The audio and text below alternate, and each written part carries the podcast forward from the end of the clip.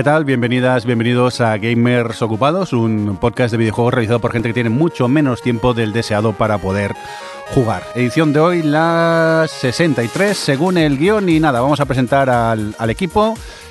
Johnny. Johnny. Cri, cri, cri, ¿qué pasa? ¿Se enfadó por lo del Johnny bueno y el Johnny malo o qué? Parece ser. ¿Sabemos algo de él o...? Pues no nos ha llamado ni nos ha dicho nada por Telegram ni, ni nada. Vuelve ¿eh? Johnny. A mí nadie me ha pedido rescate. Pues nada. Es que nadie te pediría rescate por Johnny. Ah, Sí, verdad. que se fue mosqueado del otro episodio, con lo del Johnny bueno y Johnny malo, pero... Pues mira, era hermanos- cierto lo que decíamos, tampoco era para ponerse así, pero bueno. Pues nada, Johnny, cuando te dé la gana, vuelve. Ala, y recupérate. El pobrecito nos hemos pachucho en casa y realmente no, no ha podido venir. Que hemos estado aquí a última hora. ¿Grabamos o no grabamos? Y hemos pues sí, ¿no? Directamente que muchas cosas que ¿no, Adri? Sí, muchas. Hola, ¿qué pasa? Hola. que estás aquí en el estudio, que te he pillado. Ya, me has pillado total. Encima que estoy creando contenido para nuestros oyentes. Sí, ¿no? Eh, para, para nuestro TikTok, para nuestro Instagram, ¿no lo estás creando? Hola, estoy aquí, sí, me hace mucha ilusión estar en el estudio, la verdad. Si puedo participar de la tontería y las comidas. No quise ser un señor mayor, pero TikTok e Instagram no tenemos, ¿no? No. Ah, vale, vale. Digo, a ver si se ha creado y no me he enterado. creo que, creo que ni Patreon. ¿Para qué? Hombre, para las comidas a lo mejor echaría, ayudaría un poco. Eh, Aida, ¿qué pasa? ¿Cómo estás? Bien, bien, bien, bien. Voy a callarme porque se me da risa, así que bien. Vale, estamos, estamos bien. Rafa, ¿qué? ¿Bien? Pues sí, echando todo de menos. O sea, todo, todo el mes aquí esperando este momento. Para ir a comer, ¿no? Claro. Bueno, y aparte de grabar ya puestos. Un cordial saludo también de quien nos acompaña con vosotros, el, el señor Mirindo. Oye, vamos a empezar ya con, con cosas eh, súper importantes, como que han baneado al, al Rubius, ¿no, Rafa? ¿Qué ha pasado? Llama Bueno, gente. Lo han baneado durante hora y media, el Rubius, Wow. Se iba a decir que, a ¿Pero ver. lo han baneado de dónde? de Twitch. Resulta arriba. que, que, bueno, pues hace aproximadamente dos, dos semanas y media o así se estrenaba, eh, bueno, salía al mercado el último Sonic, Sonic Frontiers.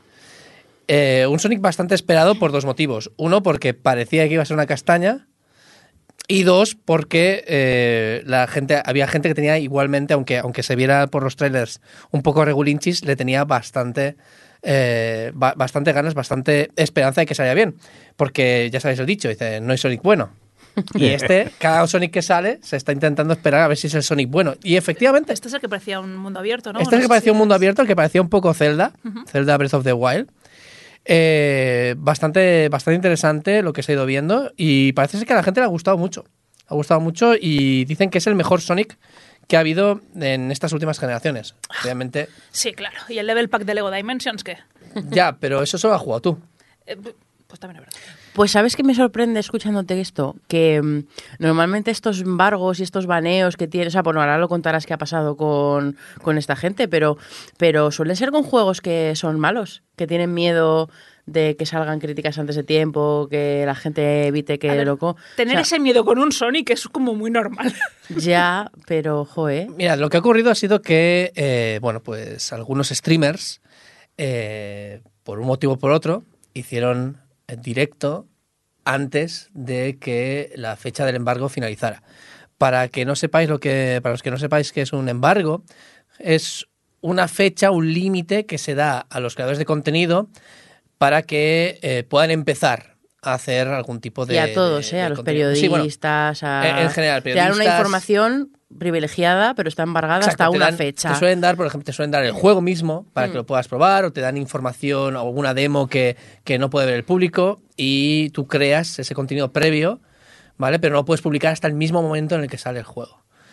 ¿Qué ocurre? Que, que, bueno, que por lo general, pues suelen- si, si- si lo haces antes, lo que suele ocurrir, es decir, si te, si te has adelantado a la fecha del embargo, lo que suele ocurrir es que pues que luego no te vuelven a dar más juegos o que incluso te ponen alguna multa o que hay algún tipo pues no sé de, de censura o lo que sea a partir de ahí con, con, con tu canal o no te vuelven a recomendar o lo que sea, ¿no? Pero en este caso resulta que unas cuantas personas se han adelantado a la fecha del embargo en Twitch.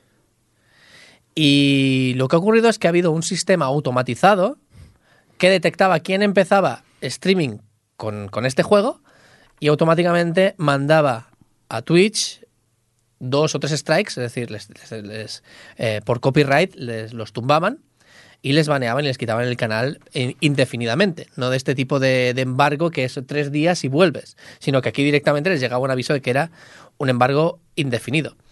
Y obviamente, pues que pasa a streamers grandes, pues esto puede tener sus consecuencias.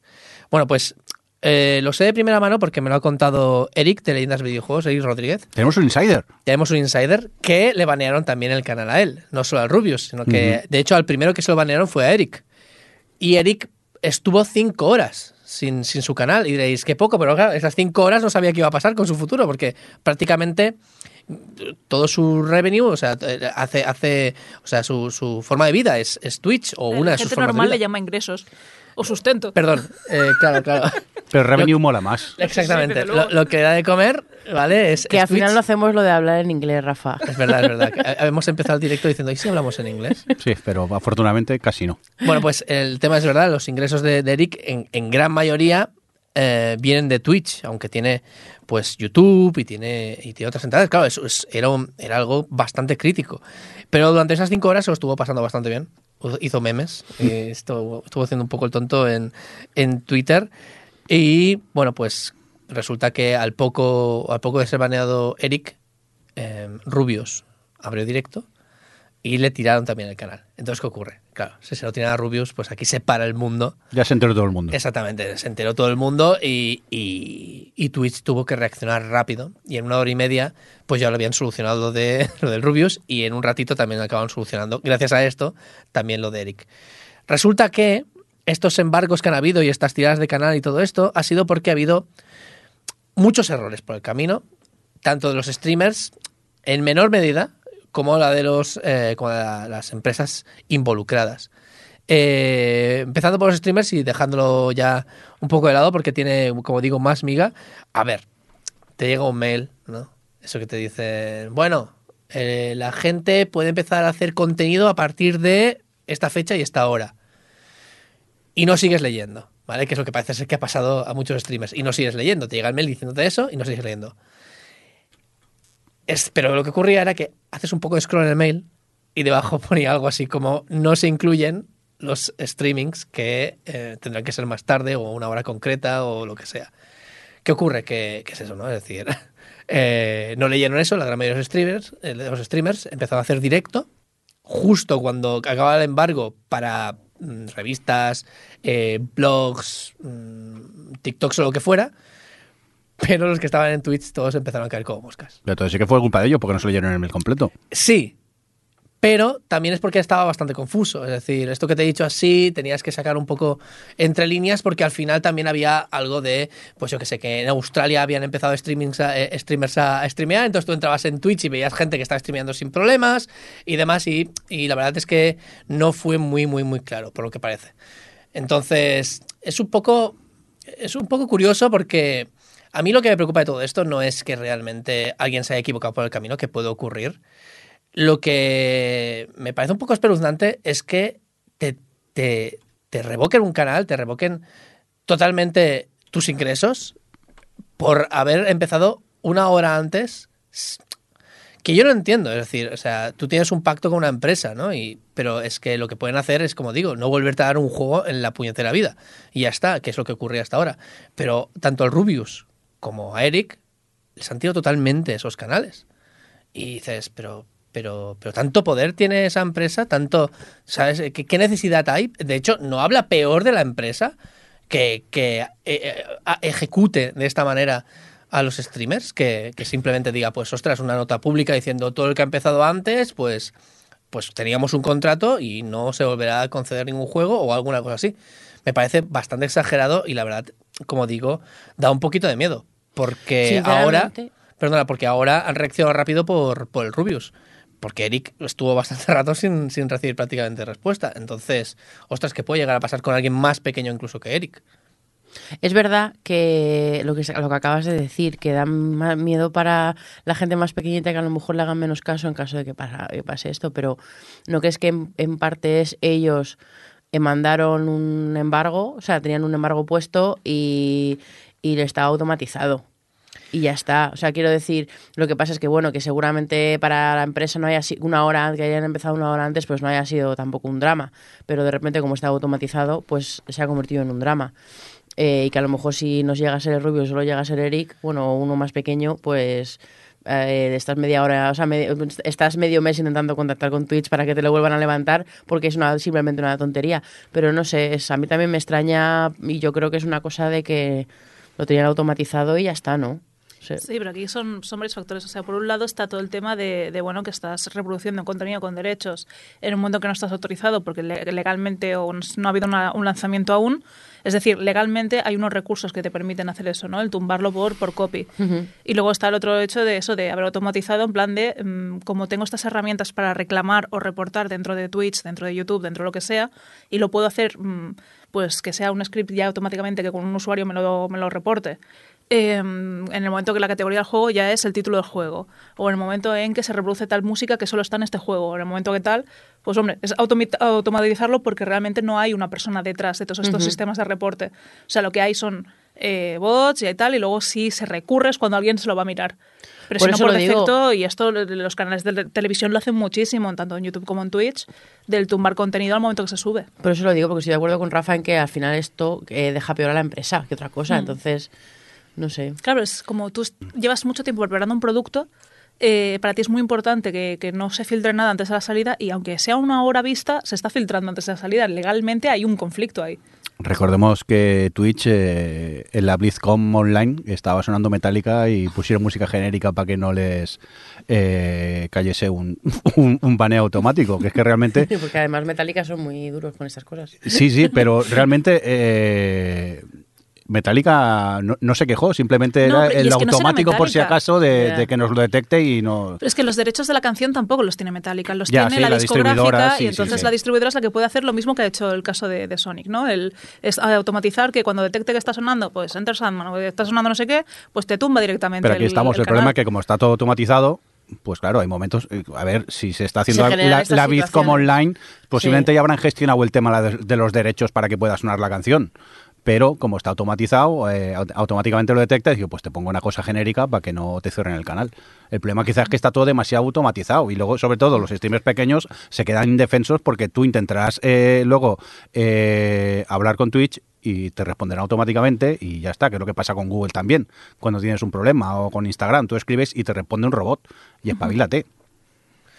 Bueno, sobre todo es eso, que es no solo que esté automatizado, sino que está automatizado algo que es súper crítico.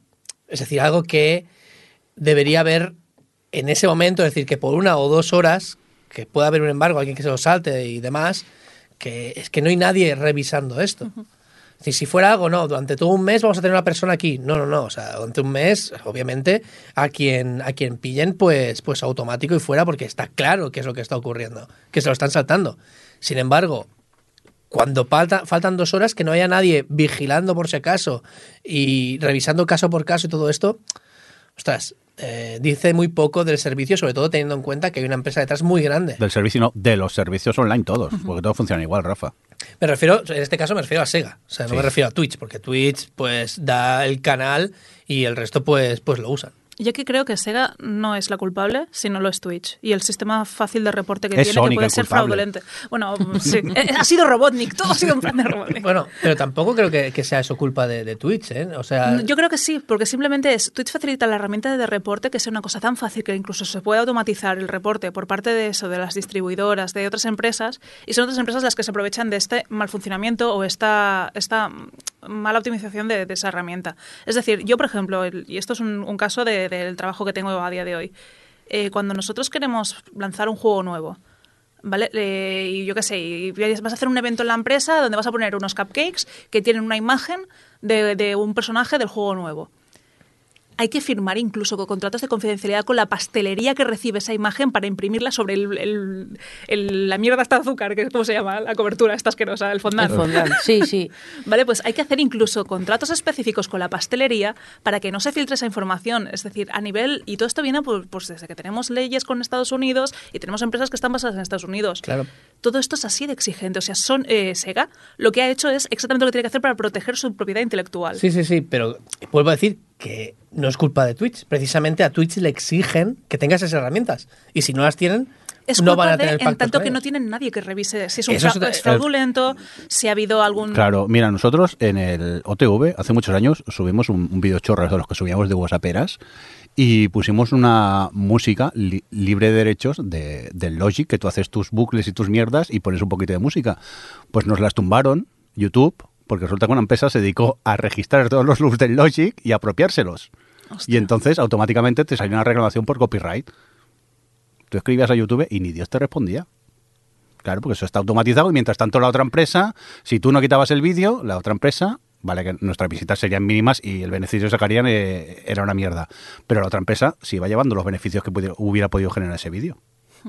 Y, y lo peor es que la herramienta a la que tú le escribes realmente es una herramienta de customer support, de lo que es soporte a usuarios. Sí. Que es una de las cosas que más se externalizan a la India, a otros países y tal. O sea, ni siquiera va a contestarte una persona de la empresa propiamente. Va a contestar, contestarte alguien subcontratado con una diferencia horaria de la hostia.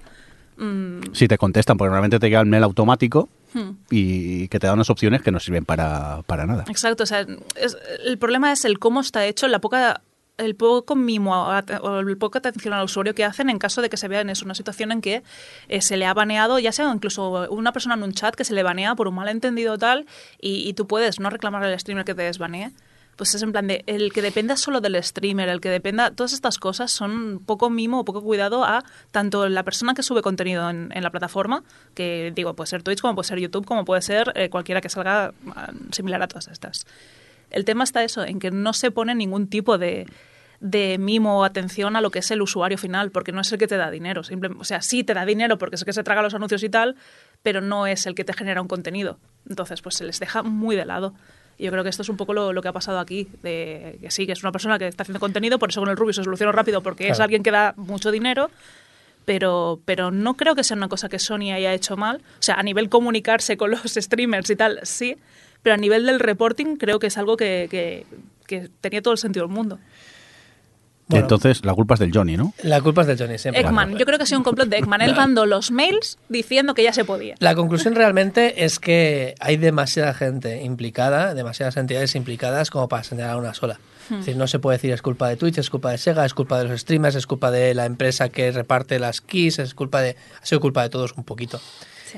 Pero bueno, a ver, o sea, también hay, hay una cosa divertida de todo esto y es que el canal de, de Eric, Eric juega mucho a todos los Sonics, se los ha jugado todos en directo además, y hay una especie de meme, ¿vale? Porque jugó al Sonic 2006, que si no sabéis eh, de qué va el tema, Sonic 2006 es un juego que sale en PlayStation, Xbox, PlayStation 3 y Xbox 360, que es posiblemente el peor Sonic de la historia, o de los peores de la historia. Hablando de Sonic ya, ya es mucho. Eh, es terrible y quedó como meme que un día Sonic acabaría con su canal.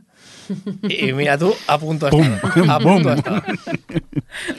Oye, vamos a dejar este tema de lado y, hombre, volvemos al culebrón Microsoft eh, Activision Blizzard. ¿Qué pasa, Sí, Aida? es, es culebrón de, compras, es, culebrón económico. Aquí ya no voy a meterme con Kotick, aunque bueno, pues si queréis. Lo Papi hacemos Kotick, también. cabrón, Ahí sí. está.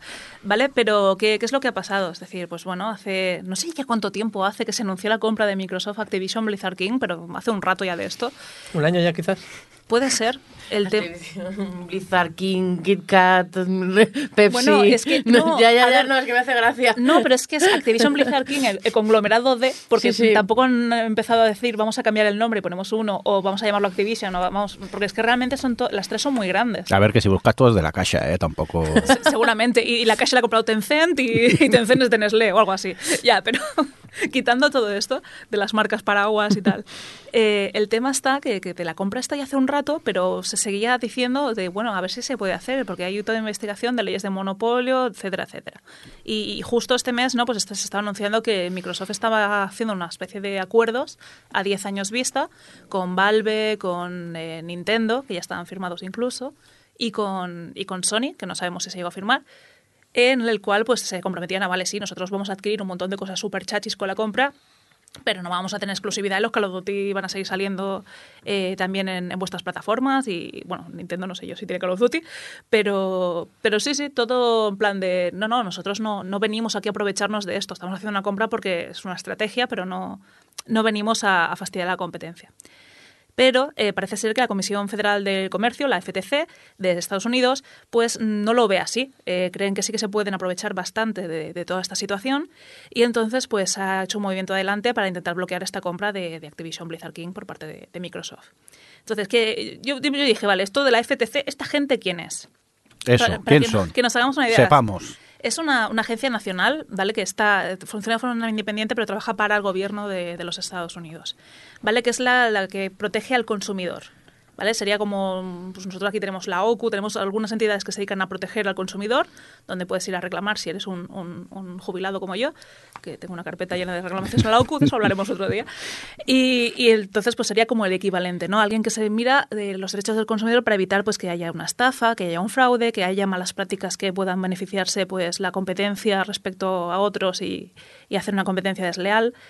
Eh, y entonces, pues esta agencia lo que intenta es eh, promover eh, los derechos de los consumidores, que se elimine pues esas prácticas así que pueden atentar contra la libre competencia y que no, no, no se creen monopolios. ¿Qué problema tienen con, con la compra de Microsoft? Pues que esta empresa, lo, esta agencia, perdón, lo que dice es que Microsoft con esta compra lo que hace es obtener el control de las mayores franquicias de videojuego. Y es que es cierto que hay un montonazo de usuarios detrás de un Call of Duty, detrás de, de King, de un Candy Crush, ¿no? Eh, pues tenemos ahí el otro día en el metro, miré y era como un tres en raya de tres señoras con el móvil jugando al Candy Crush y yo, wow. ¿Y, y no desaparecieron por estar en línea?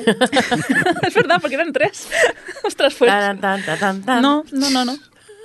El caso es que estamos hablando de muchísimos usuarios, de muchísimos servicios que están adquiriendo ¿no? con todo esto. Eh, entonces, ¿qué pasa? Microsoft no solo están haciendo competencia en eh, las consolas de, de, pues, de alto rendimiento, las, las, consolas de videojuegos, sino también están haciendo a, a otros servicios y suscripciones eh, que bueno pues que van a devaluar pues otros eh, servicios equivalentes que pueda existir no el hecho de, de ir ello consiguiendo cada vez más y más y más títulos y más exclusividad un punto principal con esta exclusividad, claro, Microsoft ya estaba haciendo sus contratos de a 10 años vista, de no, no, nosotros no queremos eh, tener el Call of Duty solo para nosotros, queremos que nuestro juego se juegue en todos lados porque somos, somos así de guays. Y el caso es que sería creíble si no fuera porque no lo hicieron con, con la compra de Cenimax, que son los propietarios de Bethesda, eh, ellos decían también esto de vamos a comprar Bethesda, pero los juegos de Bethesda seguirán saliendo en otros lados. Y no fue así. De hecho, se quedaron ellos eh, con la. se quedaron con la exclusividad de Starfield y Redfall. Que bueno, que a veces son exclusividades temporales, ¿no? Es como, pues temporalmente, pero la temporalidad puede ser meses, puede ser un año. Claro, mucha gente, pues que somos unos ansias de la vida queremos un juego de salida, pues es en plan de voy a tener esta consola para jugarlo el día uno porque, no sé, porque somos así. Yo tampoco soy muy así, pero, pero me consta que la chavalada... Ya, ya, no pero sé, es, el. Sky, es el Skyrim del espacio, tienes que entenderlo. Y el caso es que el siguiente punto al que hacen referencia, de también de, de que no solo que, que, que, Microsoft tenga antecedentes de no haber cumplido con su palabra, es que el, el tema del Xbox Game Pass y el Xbox Cloud Gaming, que de esto hablaré un poco luego también, eh, son servicios de suscripción y plataformas de videojuegos que se beneficiarían ¿no?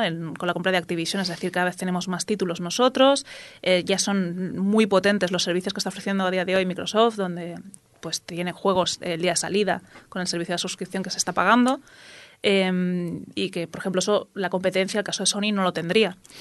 Y luego además pues el Xbox Cloud Gaming, ¿no? que estaría haciendo competencia desleal a grandes plataformas como Stadia. Entonces pues es muy injusto para, para pobre Google eh, y, y, así, así se han visto. Perdón, es que es, es, ¿Has oído Stadia? es, como lo de, es como lo de Twitch, sale solo. Es, es como Twitch, es sale un solo. Un script que tenemos aquí en la radio. Pues el caso sería que, que, es eso, no solo es un tema de... Es que ya no es una guerra de consolas, lo de Microsoft. Estábamos hablando de una guerra de servicios, una guerra de plataformas, una guerra de contenido. Entonces no se limita a... eh, Voy a tener más juegos en la Xbox que en la Play. Es que estamos hablando de todo un modelo de negocio. Estamos hablando que lo va a tener todo. Si se, Monopolio no es bueno. Exacto. y oligopolio tampoco. Y sobre los 10 años, esto de exclusividad, de que, de cesión de derechos o de que puedan hacer ciertos juegos, Nintendo y demás, eh, se han puesto un poco gallitos en, Twitter. Y, Brad Smith, que es uno de los jefazos de Microsoft en estos momentos, ha dejado caer, bueno, pues Nintendo se ha estirado y hemos firmado con ellos un acuerdo de 10 años y tal y tal. Si solo escuchara a Sony cómo hace Nintendo, ¿sabes? Diciendo como que, ay, ay, ¿sabes? Un poco mafioso. No vamos a engañar. Con Valve poquito- también llegaron a firmar, ¿eh? O sea, con Valve también han Sí, firmado. sí, sí, pero, pero la, la actitud en Twitter era un poco de, mira estos y tú no, ¿sabes? Eh, con lo buenos que somos, No, no, no, pac- no, no, no. pactando, exactamente, No, no, así. no, no. Y bueno, y claro, eso lo dijo, eso dijo el día 7 de diciembre, el día 8 salió cuando la noticia Cuando de... se hizo la demanda. eh, es sí. posible que no, no se haga nunca el pacto, así que se van a comer esos 10 Por años. listo. O no, bueno, a ver, a ver cómo qué pasa, pero ostras, un poco boca sí que han sido. Bueno, a ver, eh, en ningún momento se hace oficial que Sony firmara, aunque sí que se le llegó a hacer la propuesta. Eh, no se sabe si llegaron a aceptar o no, pero bueno. En tú- principio, según este tuit, ya según, te digo yo, según esto, mm, tiene no. pinta que no. Y, y realmente hay mucha gente diciendo que todo esto se está promoviendo desde, desde Sony para intentar acabar con, con Microsoft, lo cual tampoco está siendo así. Es decir, Microsoft está acabando consigo misma en ese Sí, sí. sentido. Eh, más que ya, porque también es eso, si se tirasen atrás en la compra, igualmente tendrían que pagarle una millonada a Activision Blizzard y tal por no hacer la compra definitiva. Y bueno, O hacer un Elon más, ¿no? sé, sé como sea, Bobby Kotick va a salir con mucha pasta todo esto, lo estáis viendo, ¿no? Sí, sí.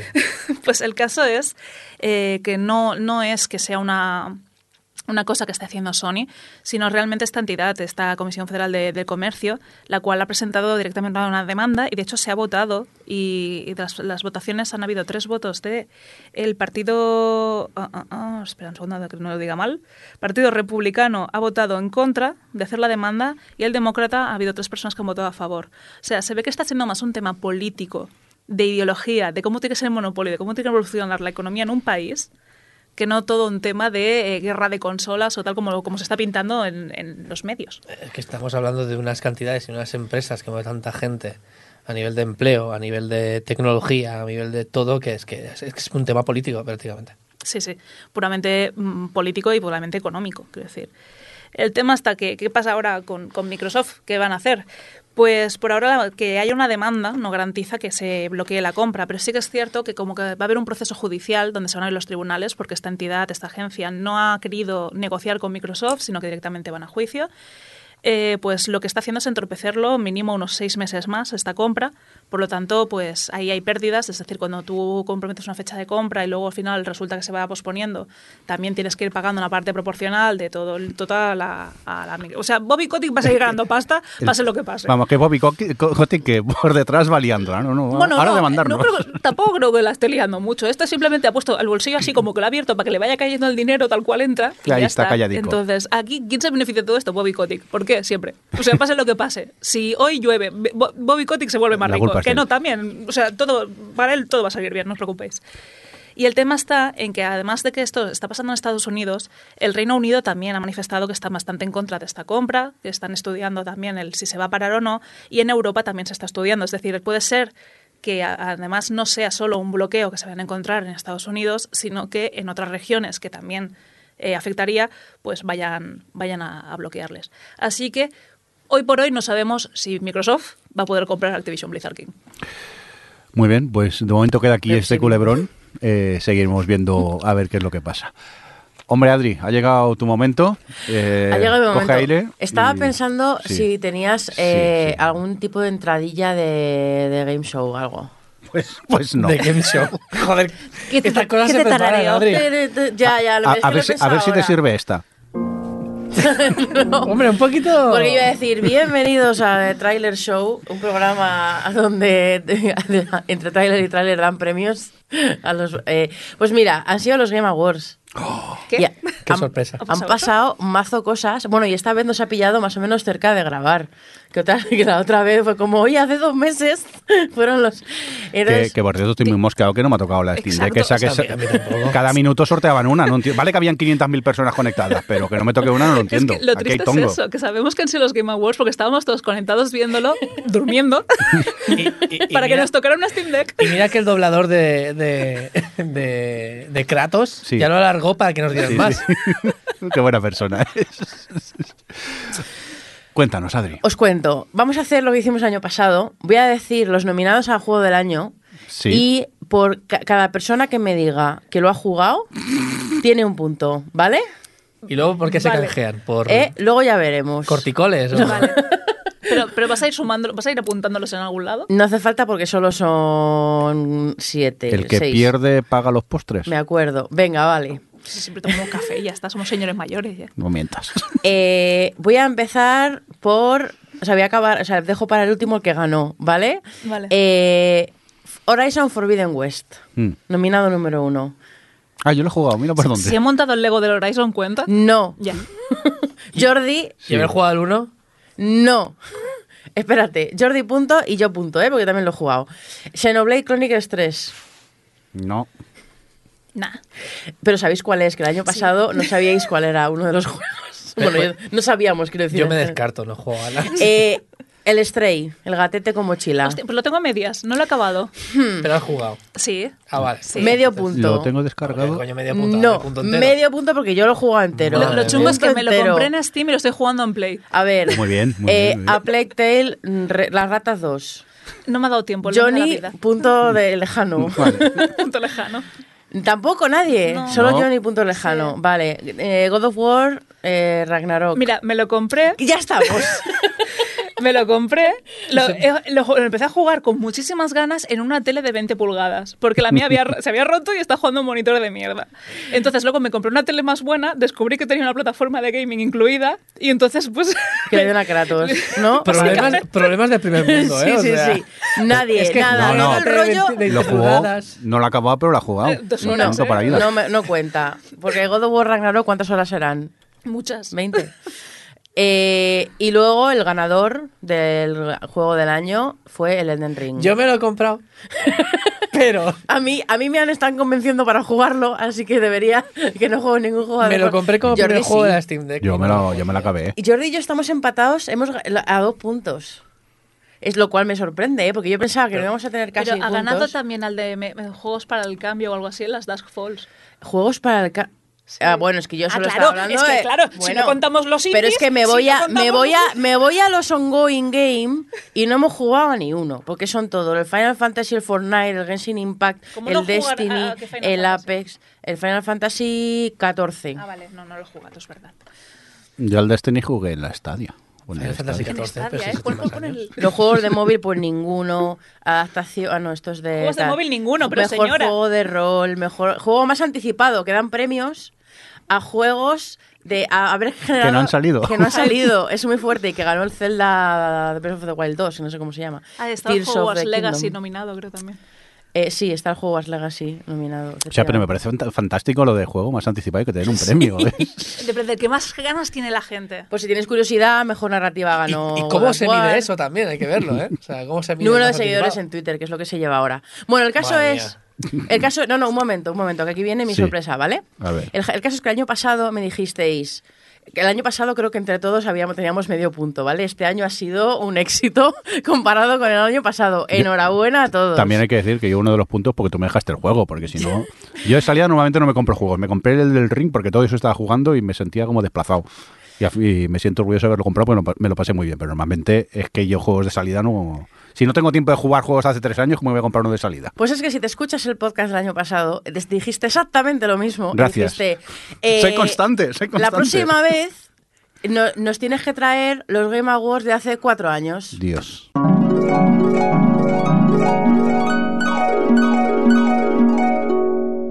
Mira, Adri, guárdate este, este guion y nos lo preguntas dentro de cuatro años. que A lo mejor hemos jugado alguno de los juegos. Sí, eso también pasa mucho aquí. Claro, es que Y es que vamos al ritmo que podemos. es-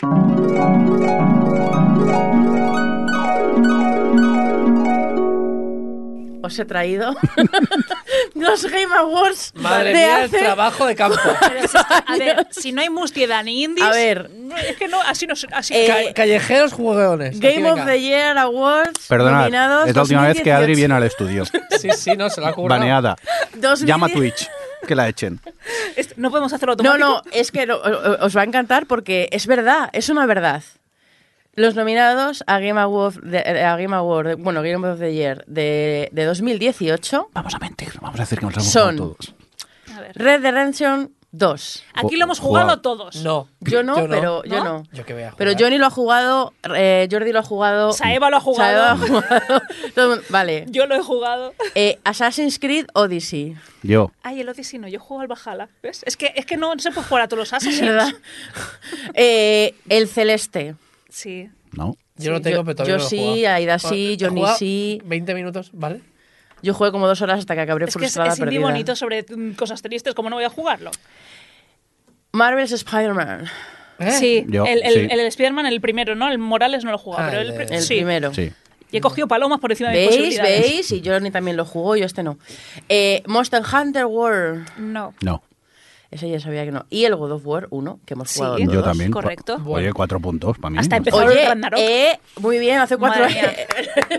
Estamos al O sea, día no somos de gamers ocupados. años. No, bueno, es que por Somos ejemplo. gamers con delay. No, que en dirección, en mejor eh, dire- dirección de juego, están el A Way Out, que hemos jugado, jugado. el Detroit Become Human, Que lo he hemos jugado. jugado. También, o sea, también. Por aquí está eh, yo, los Ongoing, por ejemplo, ¿no? Mm. El No Man's Sky, Jugado. que habéis jugado, eh, bueno, el, resto- el Overwatch, que no lo sé, la verdad. Un poquito. No. Y por aquí veo en otros en lo- rollo de mejor narrativa, mejor arte, pues cosas como eh, Life is Strange. Que lo ¿Ves? que Es que son jugado. todos choices matter de estos míos. Claro, son no, bueno, pues so- y son todos juegos de hace cuatro años que nos hemos jugado. O sea, somos gamers agarrados, que nos esperamos Sí. a que bajen de precio Somos los juegos. gamers Es ocupados que somos catalanes. atareados. Se confirma, entonces. catalanes. Claro, claro, a la pela tú. El Florence está por aquí. El año que viene También hablamos de los Game Awards del 2019, ¿vale? Vale. Venga. Me Los parece jugado bien. todos. Ahora voy a buscar la lista para todos.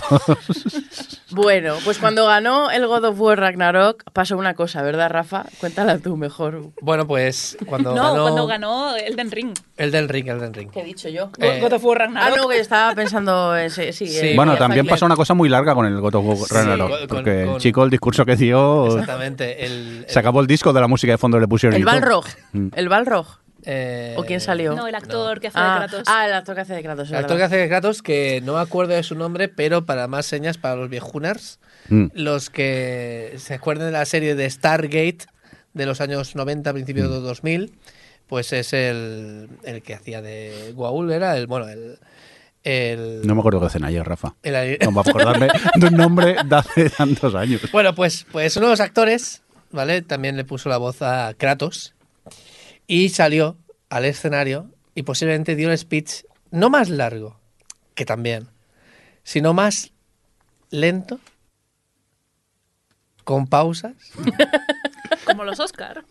No, no, no. No, no, no.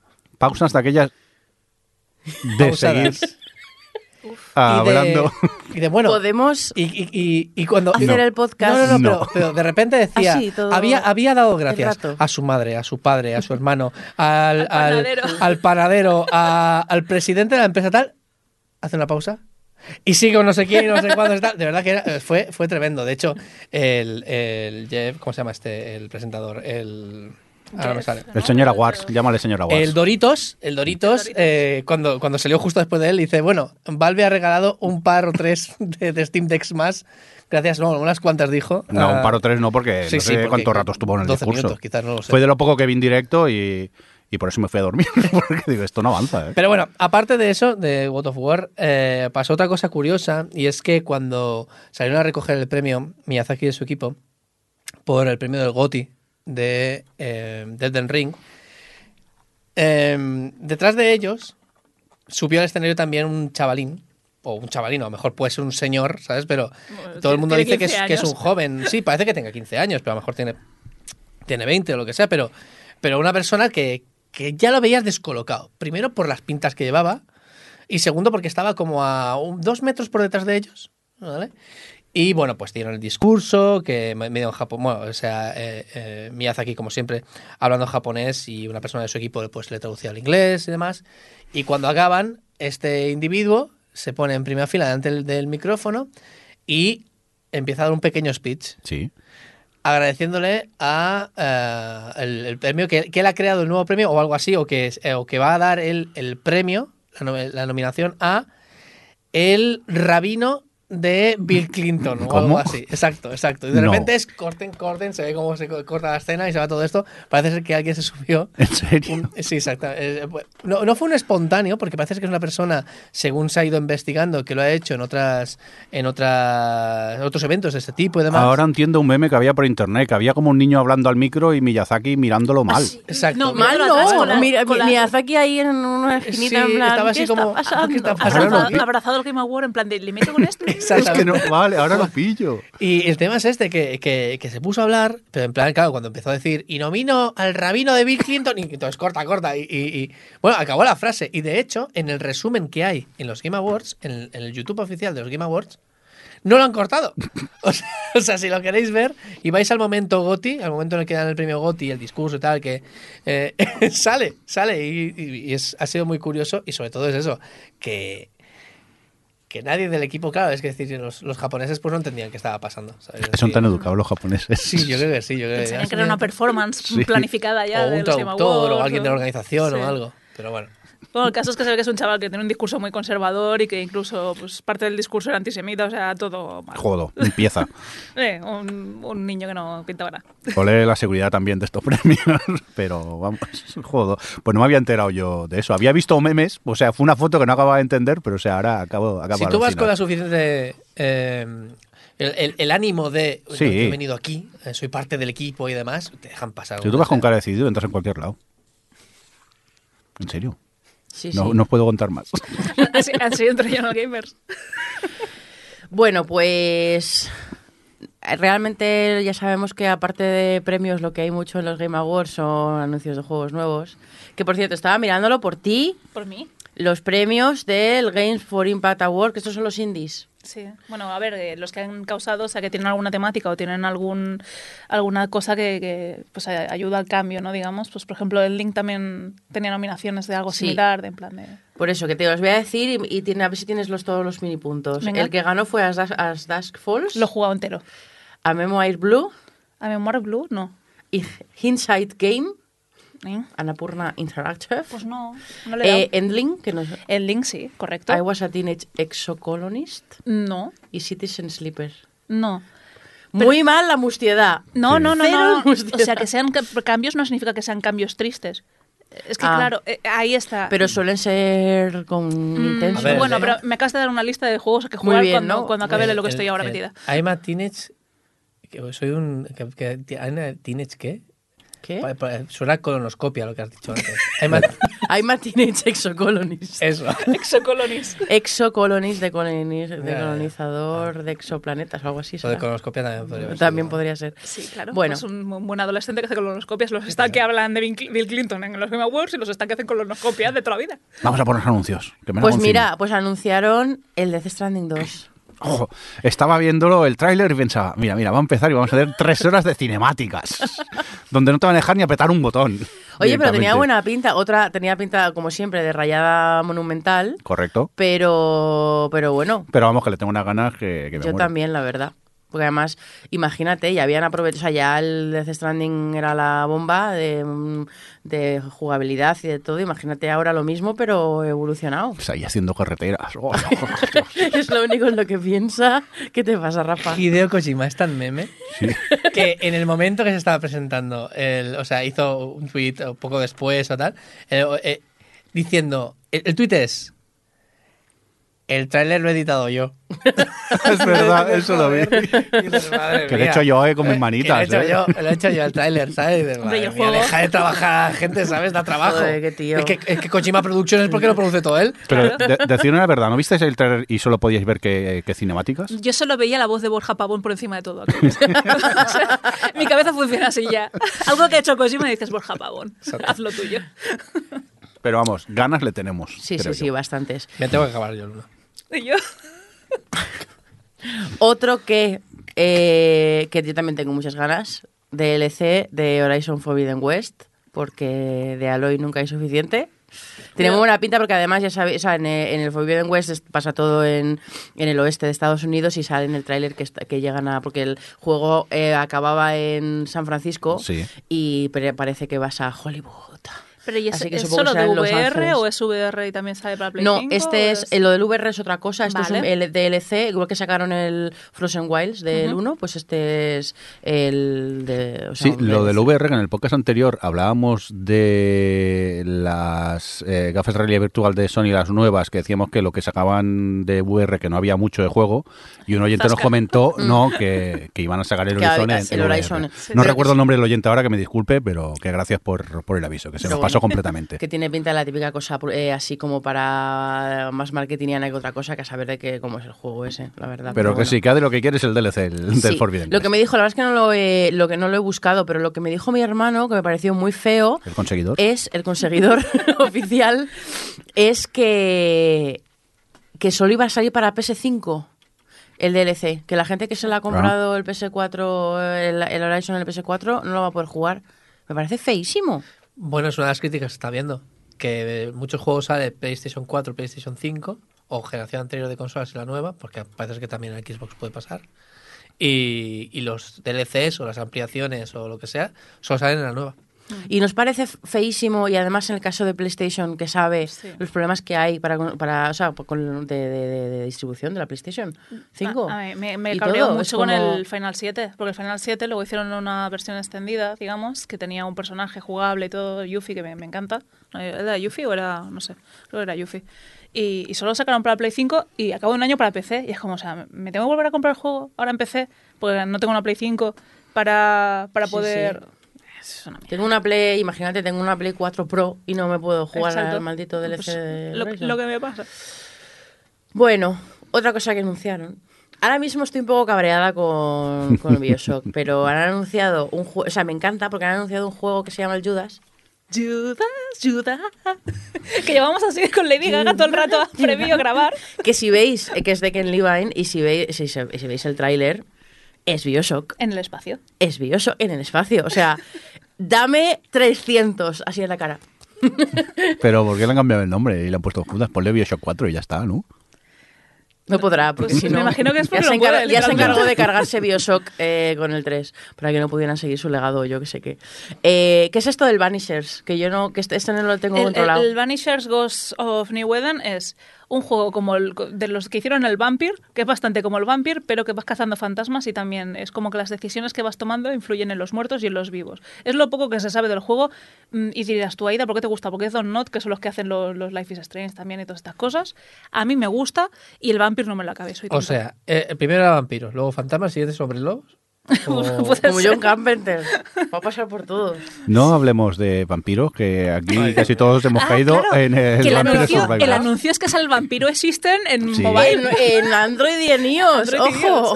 No he querido comprármelo, ¿eh? No, porque es que si no... Lo ha dicho con una cara Bueno, pues no, no me lo he querido descargar porque es que me da miedo. Yo, yo me lo he comprado para, para Steam Deck porque, porque estaba de rebajas y demás. Y me ha dado miedo abrirlo, de verdad. O sea, digo, ¿por qué lo he comprado? Claro, es que ha ganado de juego de mobile el, el Marvel Snap porque no estaba el vampiro existen aún, porque lo han anunciado los propios Game Awards. ¿Habéis jugado al Marvel Snap? No. Es que me sale todo el día en Twitter en anuncios. Sí, es, mi Twitter es solamente anuncios de Marvel ¡Ay, Snap. qué pesadilla! Por eso- por eso- Digo, será es- bueno, por lo menos. Mm, Sí, no, sí, ha ganado el juego, eh, Ya. mejor- el premio mejor juego. Pero es que es en plan de me sale tanto en Twitter que ya por- me, me he rebotado yo con Twitter y he ¿Qué- dicho no me lo instalo. ¿Qué tipo de juego es? De cartas de Marvel. Oh. Bueno, ¿y el Tekken? ¿Quién le ha puesto el Tekken? Lo he puesto yo, porque yo, yo estoy hypeada por el Tekken 8. Y además es una cosa, dirás, ¿por qué te gustan tanto los Tekken Aida? Os vais a reír por esto, pero por la narrativa.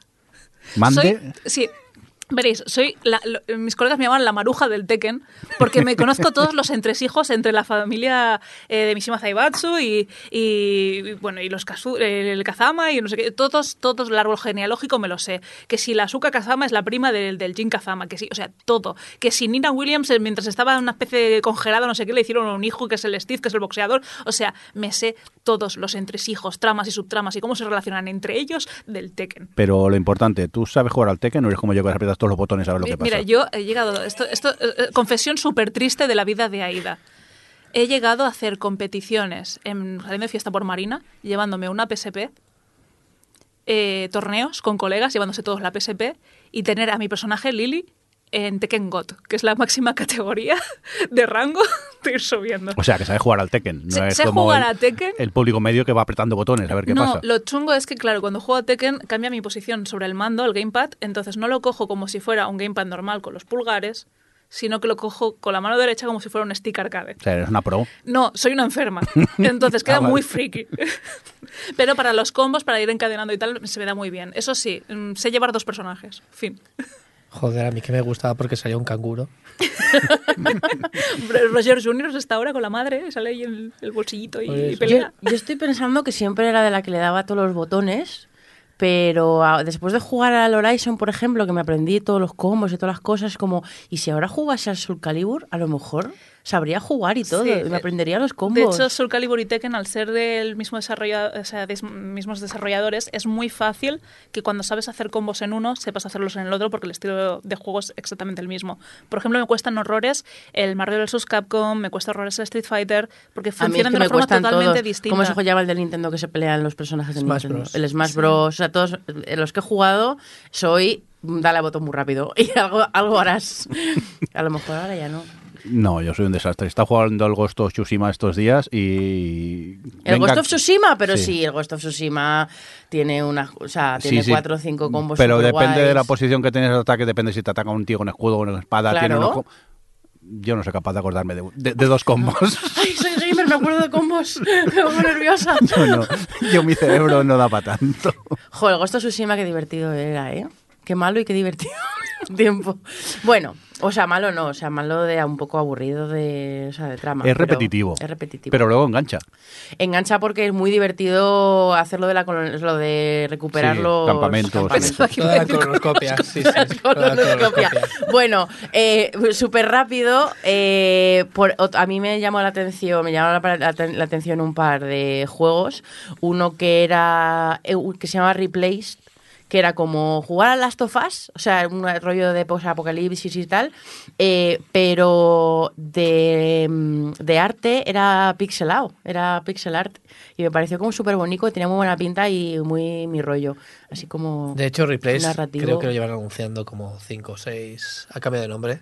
Ah. Y lo llevan anunciando 5 o 6 eventos entre Games Awards. los E3. Vaya, hombre.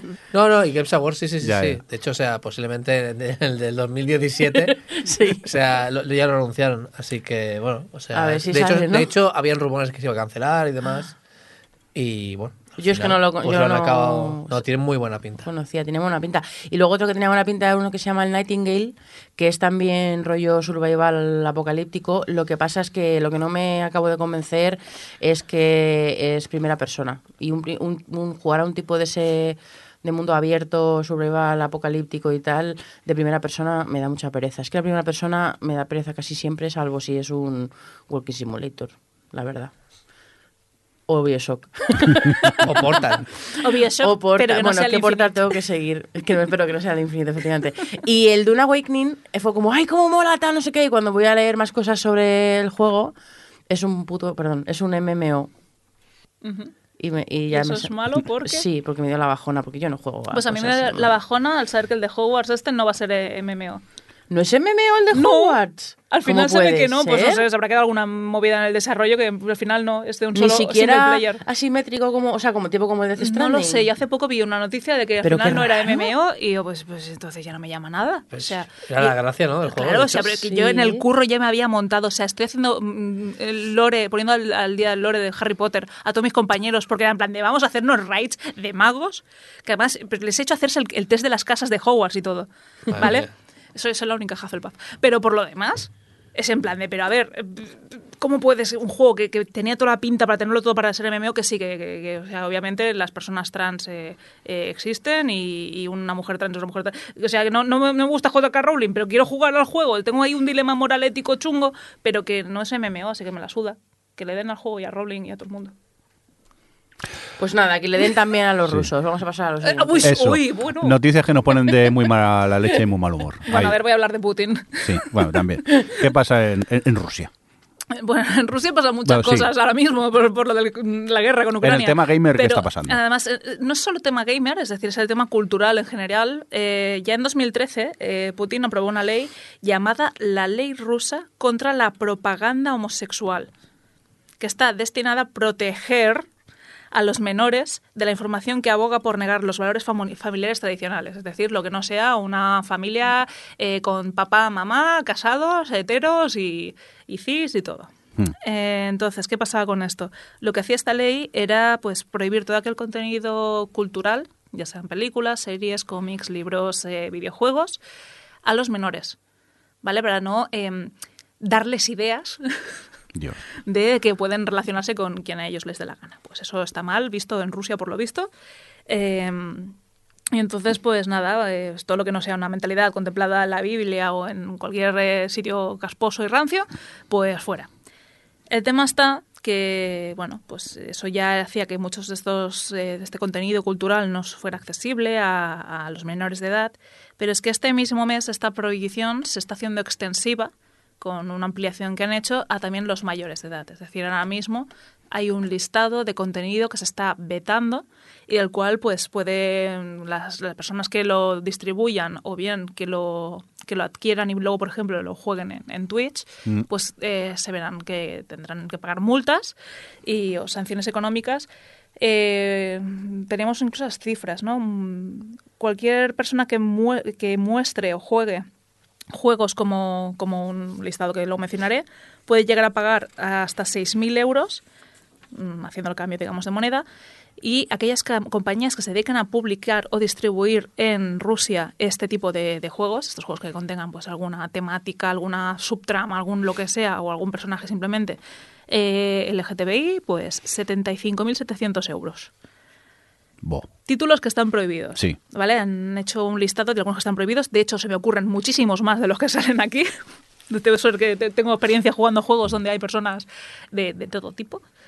Eh, Assassin's Creed, varios, porque hay varios que tienen, aparte de la posibilidad de, de tener eh, algún affair con alguien de tu mismo género, pues hay tramas y subtramas con personajes que, que, pues pueden ser gays, pueden ser lesbianas, pueden ser eh, bisexuales, pueden ser mil cosas. Borderlands también se encuentran personajes de este tipo, Divinity Original Sin 2, Dragon Age, Life is Strange, The Last of Us 1 y 2, obviamente. O sea, me parece maravilloso Borderlands, que es un juego de reventar a tiros todo lo que se mueve, pero, Pero no que mientras hay haya personajes personaje, homosexuales. eh, ahí estamos. Dios. Fallout, Apex Legends, RimWorld, Overwatch y añadiríamos pues el caso de, de los Sims. Claro, los Sims siempre... Mm. Bueno, no digas nombres, no sea que nos escuchen y luego también lo metan en la lista. No, no, es que con los Sims había una movida, porque yo sabía que había un DLC que se atrasó el- la salida, pero no sabía que tenía que ver con esta ley precisamente. Eh, los Sims no paran de generar packs y DLCs y tal para sangrar a, a la gente de- que, que juega los juegos. No. Y a gusto que estáis. Y a gusto que estamos, yo llevo haciendo lo de los Sims 1, entonces pues, pues nada, pues ahí con los Sims 4 sacaron una expansión llamada Los Sims 4 Sí Quiero, referente a bodas, donde pues se presentaban una serie de personajes para hacer una especie de, tres historietas y luego pues además eh, con- conseguías contenido.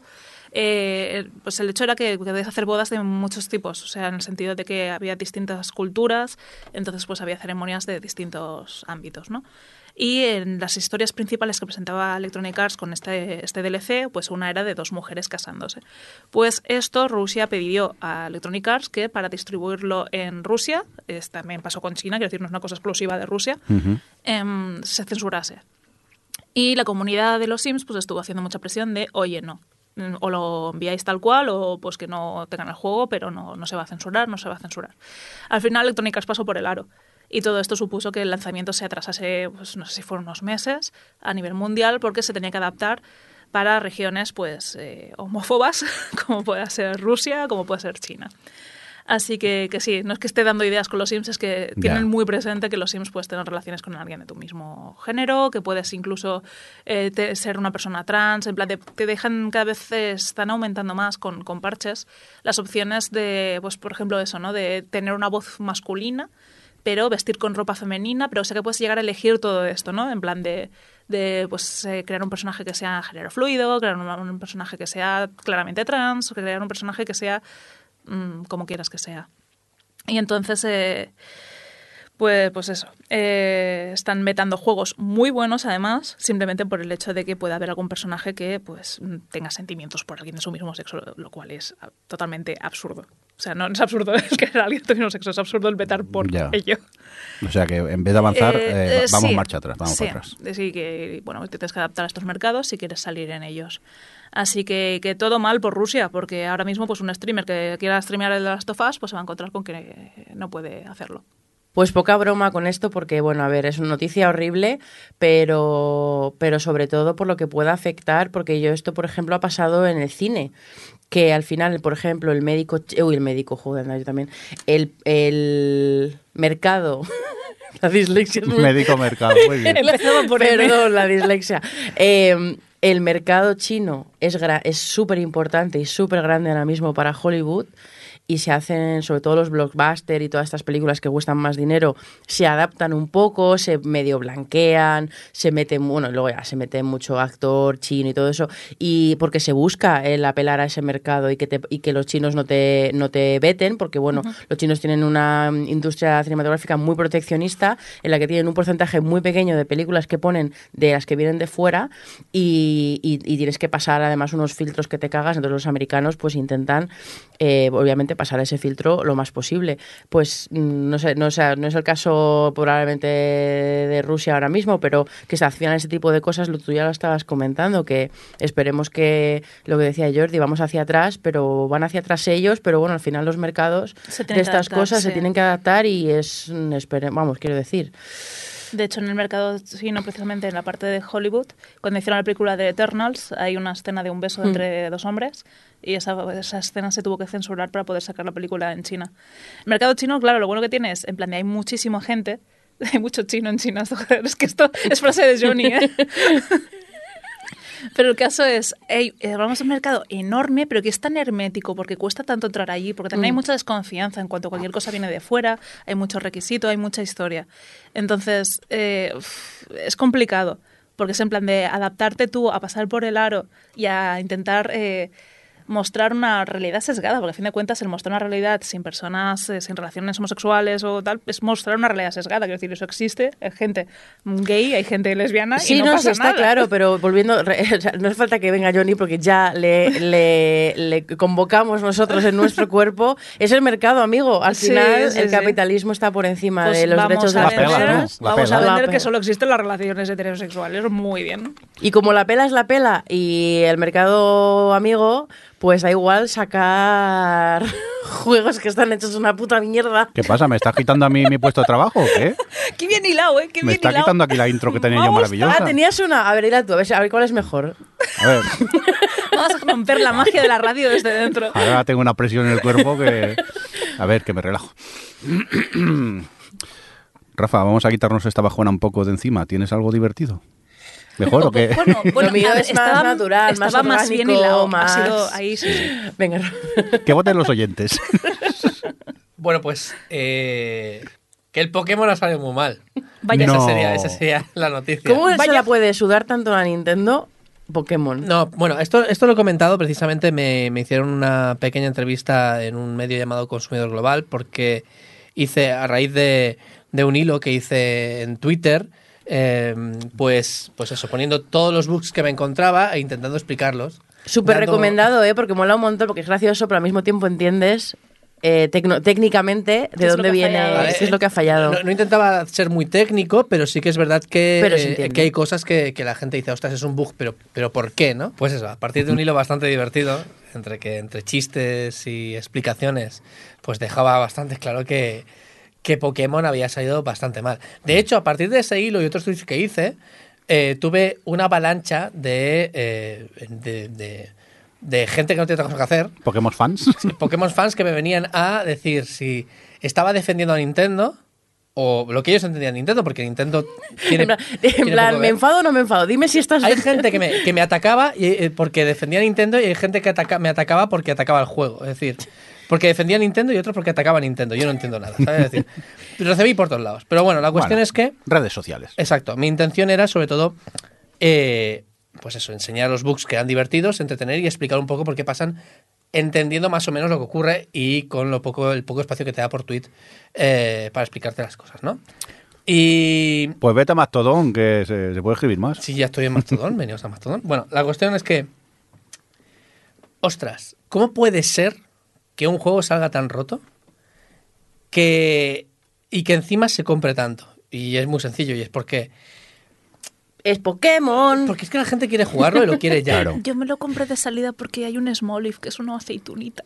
Pues por eso mismo los juegos- les da igual a Nintendo. Pero perdón, pero es que no es Nintendo, es la empresa que se llama Pokémon Company.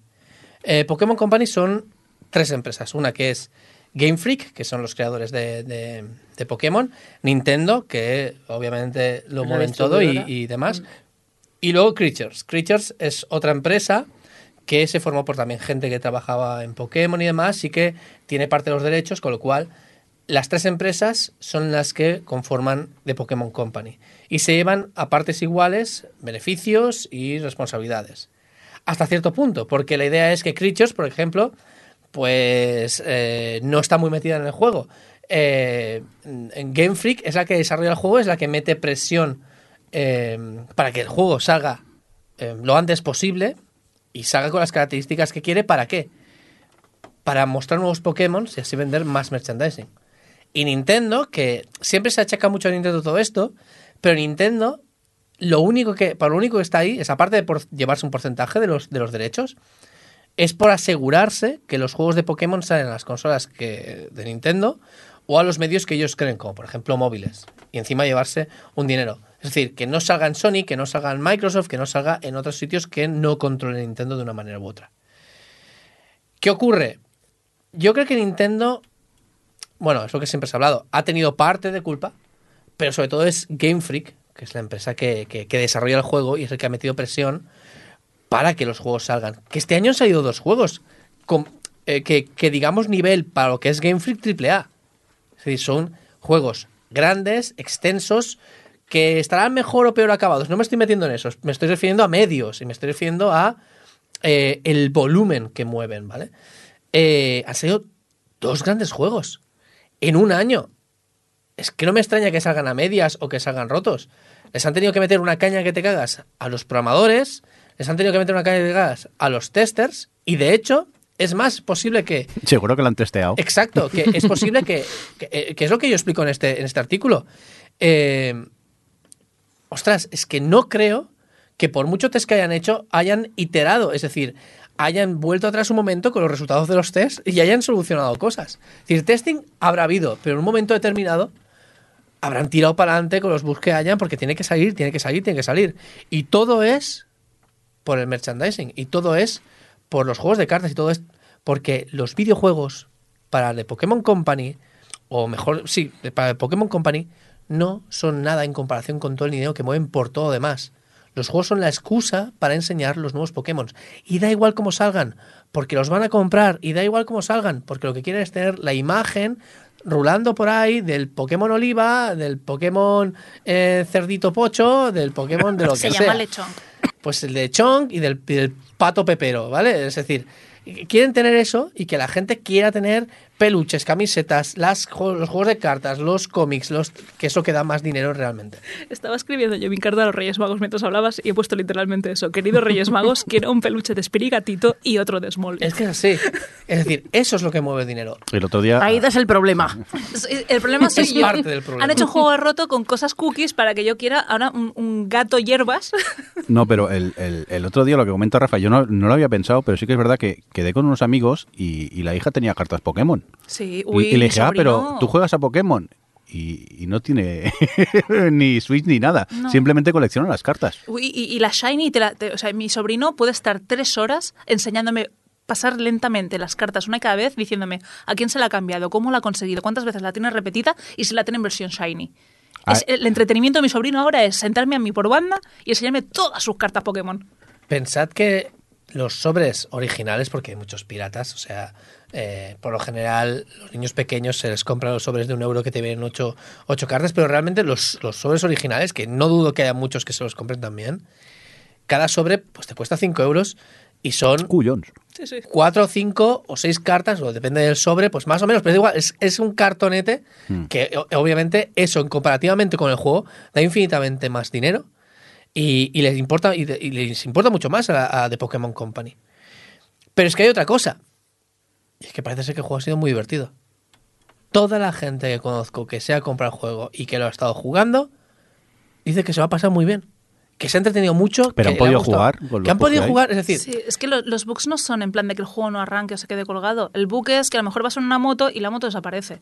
O que los brazos se te quedan muy largos. O que se te retuerce el cuello. O que... hay- Que, pero hay- yo recuerdo uno Súper que, normal, que súper salía bu- como de, un- de una tienda o algo y se iluminaba tanto el sol que no se veía nada, que se veía todo blanco. parecía, bueno, que parecía a ver, Sevilla, Sevilla en verano. Sí, claro. claro. Ah, bueno, es verdad que Esto es Pokémon Pokémon España. Españita. Ya, ya, ya. Esto- El- la, la cuestión es que hay bugs que son stoppers, es decir, que no te permiten avanzar en el juego. No mal, es tan moderno.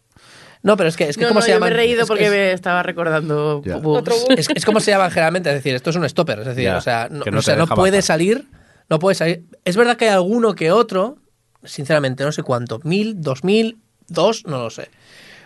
Pero la gran mayoría de ellos son estéticos. Y los bugs estéticos, que también se conocen como glitches, eh,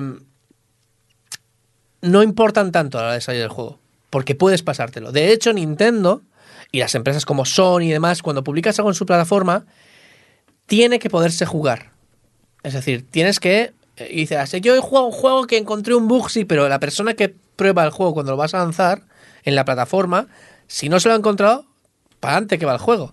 Si hay glitches gráficos, si eres un Mindundi, posiblemente te hagan pues tirar atrás el juego y arreglarlo.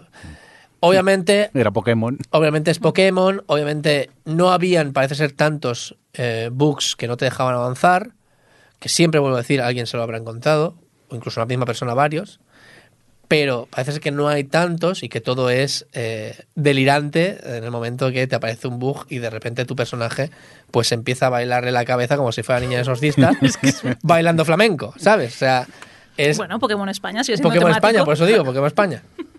Ha pasado casi un mes. ¿Ha salido ya un parche o algo? Sí, de hecho la semana pasada salió un parche. Eh, es más, eh, parece ser que es un... que es... eh, hostia. O sea, has hecho el chiste es más, bro. Sí, no, no, no. O sea, esto es nivel, nivel Johnny, ¿eh? ¿Te Nivel pones Johnny, mirando ¿eh? la pared un ratico? Sí, echamos de menos a. Johnny, ¿o qué aquí? pensar.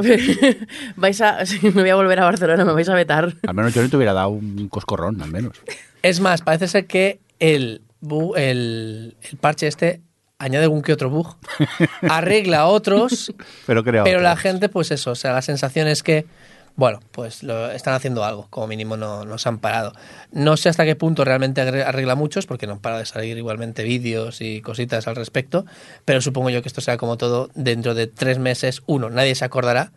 Eh, habrán arreglado sobre todo los bugs que son que no te dejan continuar, los topes como he dicho, que no te dejan continuar y los glitches gráficos que son tonterías que te salen en vez de saber cuándo, pues, pues tira para adelante. Esos, ¿sabes? Esos glitches gráficos a veces son la risa. Yo recuerdo cuando jugué el Red Redemption 1, eh, precisamente lo primero que me pasó es que cogí el caballo, me fui hacia una vía del tren, se me enganchó una pata al caballo en la vía del tren y yo pues nada, seguía yendo con mi caballo, pero había una pata que permanecía en esa vía del tren. Claro, Y hubo un momento en que no sé por qué, no sé si por la elasticidad de la pata o qué, el caballo salió volando hacia arriba y mi personaje se quedó. O sea, fue maravilloso. Y fue nada, como llevaba 20 minutos jugando, yo qué sé cuánto rato llevaba, muy, muy poco, o una hora. pero igualmente muchos más no te pasarían. No, la verdad es que no. Después de eso no, pero también es lo que pasa de cuando juegas a día uno. Claro, claro, claro, eso pasa, pero, pero vuelvo a decir, el nivel de acabado no, no, no es el mismo ni de lejos. Y vuelvo a decir, es algo que para la tipología de juego importa, por supuesto que importa, no es que no importe, que yo creo que se debería esto de curar bastante mejor, es decir, que, que, que antes de, de salir al mercado alguien lo haya revisado suficientemente como para que esto no ocurra. Y lo otro es, lo que a mí me preocupa es, eh, si esto ha llegado así, la presión que han tenido los trabajadores detrás, o sea, no me lo quiero ni imaginar. Y dirás, esto sale porque los trabajadores son vagos. No, no, esto sale porque les han metido demasiadas horas encima. Eso tiene que seguir tal día y tal día. Exactamente. Sí, Y, y el una Arceus presión no que te salió hace cagas. tanto. El Arceus que salió hace un año o menos de un No, año. o sea, creo que este año mismo. Pues es que eso es una. Eh, y si no, no, no hace tanto, pero el tema es que es eso, ¿no? es decir, la presión que van a tener los trabajadores no me lo quiero imaginar. Así que sí, yo creo que deberíamos exigir tener eh, una- unas condiciones de publicación de ciertos juegos o ciertos productos, me da igual juegos o no, bastante más dignas y dos, más dignas aún deberían ser las condiciones de los trabajadores, que parece ser que el crunch eh, ha sido, Ha sido un poco todo bestia. Sí.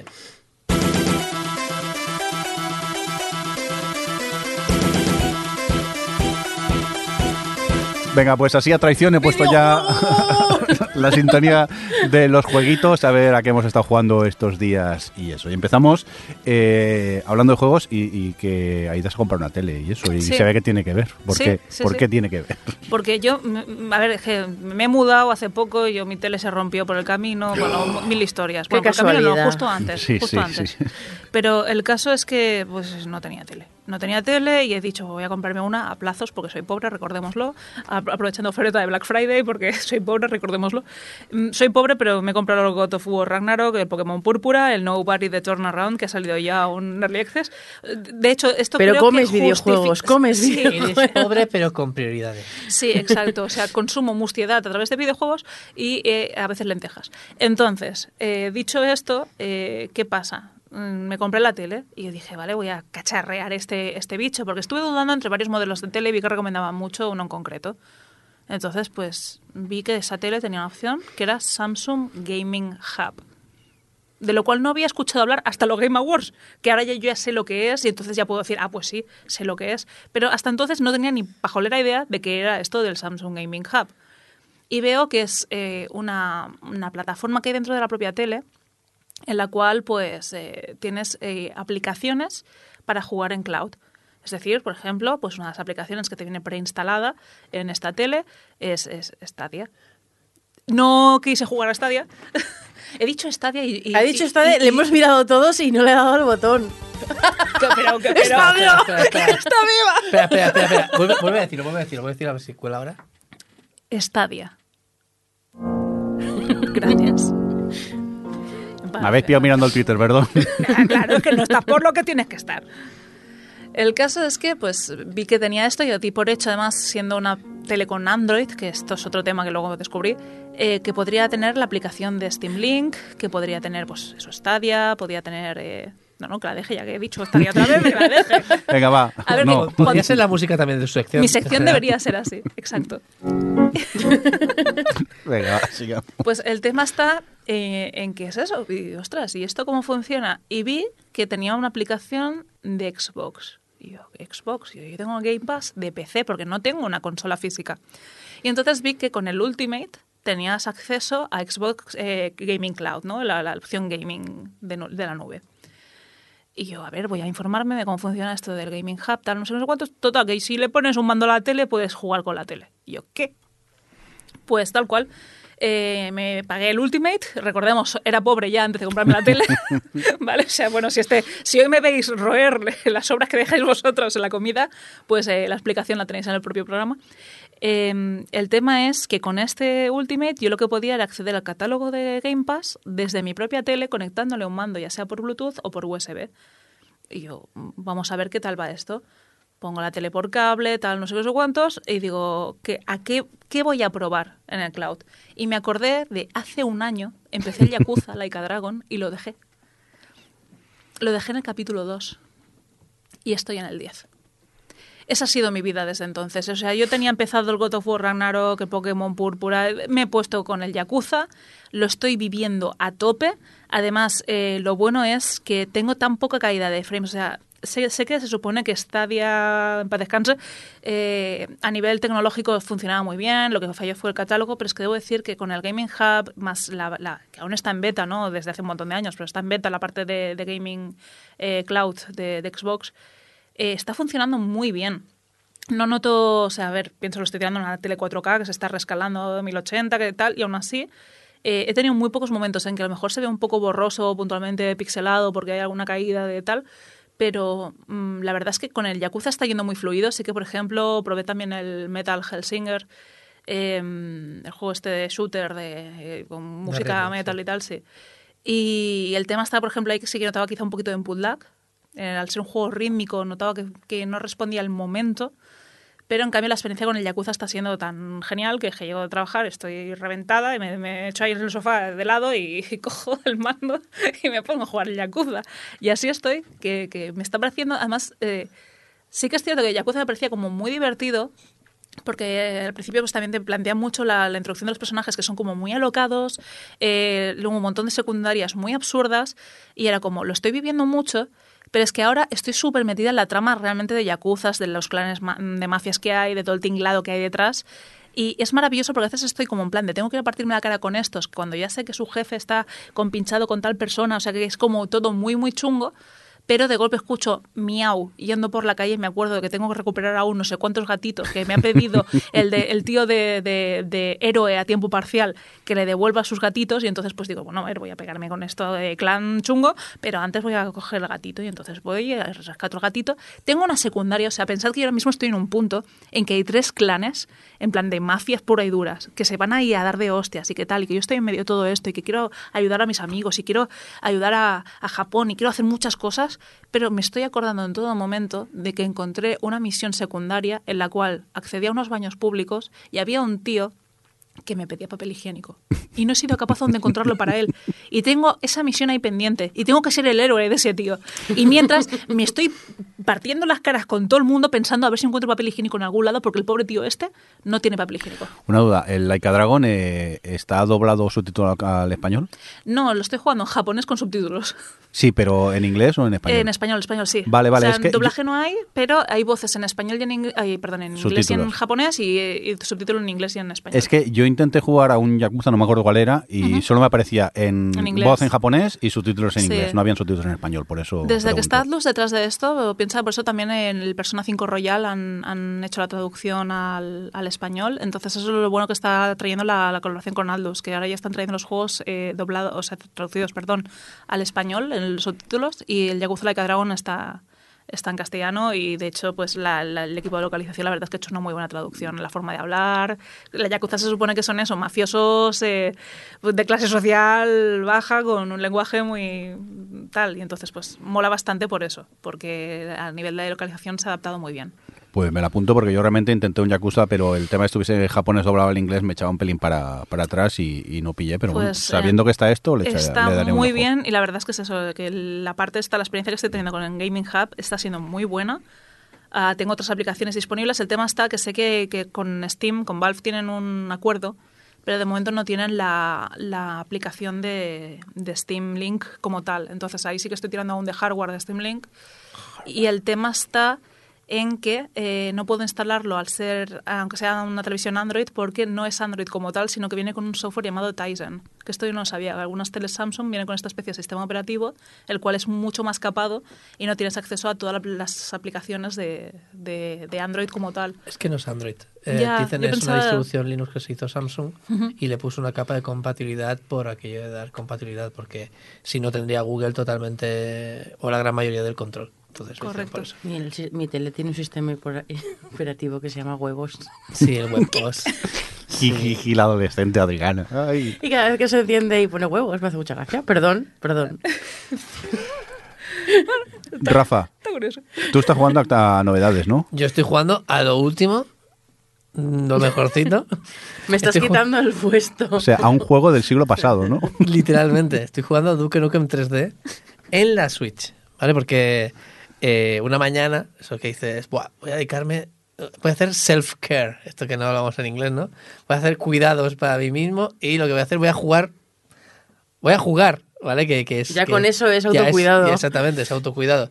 Y, y bueno, y vi que en la Switch, entiendo la Switch, después de meses de con Steam Deck, pues, y vi que había el Duke Nukem. Y dije, mira, eh, pues ah, vamos a ver a qué precio está y demás, porque tenía un poco de nostalgia. Y estaba un eurito. Estaba ahí en portada porque precisamente, o sea, estaba un eurito.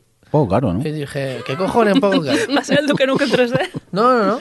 Eh, me lo compré y posiblemente ha sido una de las experiencias más interesantes que he tenido en mucho tiempo porque eh, aparte de jugar a un juego como estos que no estaba pensado ni para esa máquina ni para esos controles ni nada de todo esto, eh, estoy redescubriendo ciertos juegos antiguos y dándome cuenta de lo bien diseñados que están. Es decir, en el pasado jugaba los juegos, pues claro, obviamente en esa época simplemente "Ah, vamos a pegar tiros aquí a los cerdos estos. Y ahora me estoy dando cuenta de lo bien diseñados que están los niveles, de lo largos que son, de la profundidad que tienen, de lo bien escondido que están las cosas o, o, eh, lo bien hilado que está todo, porque sinceramente yo no recordaba, o sea, recordaba muchas cosas, pero no recordaba tanta profundidad en todo. Y, y encima a esto le sumamos que tiene un sistema de rebobinado, es decir, que te matan y puedes tirar atrás en el tiempo, rebobinar. Ah, como el Prince of Persia Arenas del Tiempo. Pero, pero, pero es en el motor de juego para todos los niveles y todo el tiempo que tú quieras, desde que has empezado. Y bueno, si guardas la partida, sales y vuelves a entrar, ese es el momento que cargas la partida, es decir, que, que pierdes todo el rebobinado.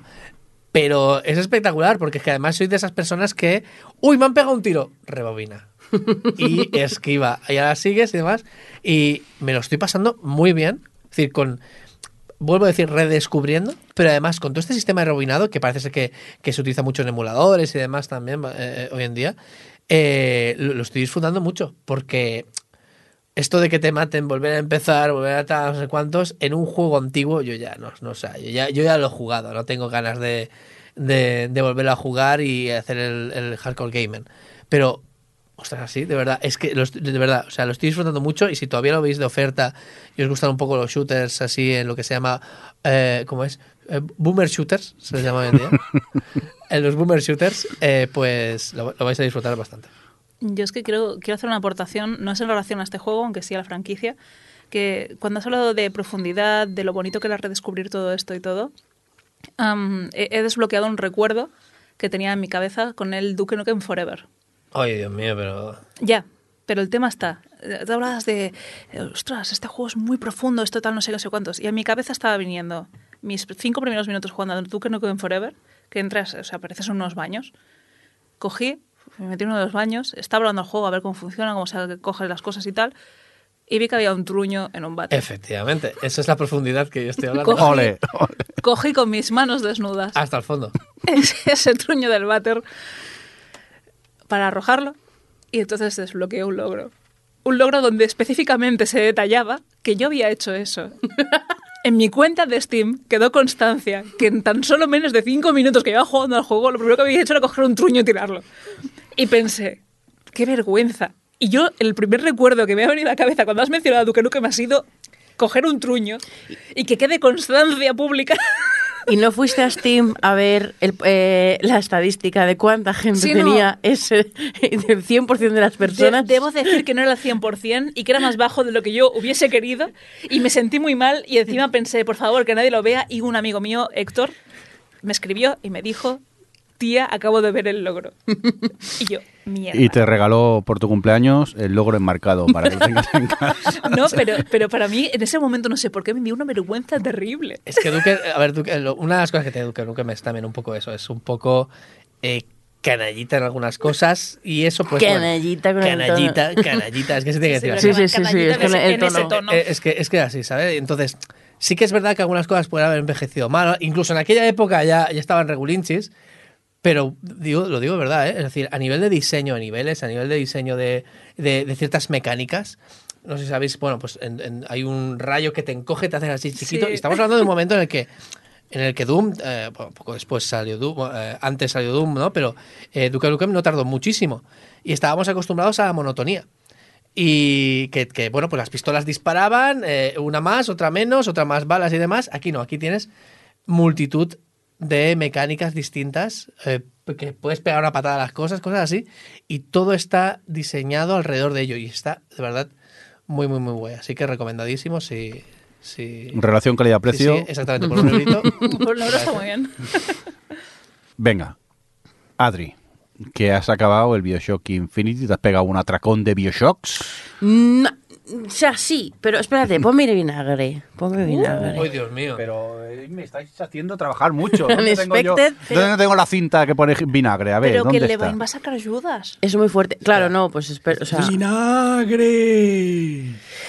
Es verdad, vengo a vinagrar porque realmente empecé el, el Infinite hace meses, justo después de acabar el Bioshock 2, que había jugado bastante seguido al 1 y al 2. Y empecé el Infinite y no me estaba gustando nada y dije, esto es que estoy saturada de Bioshock.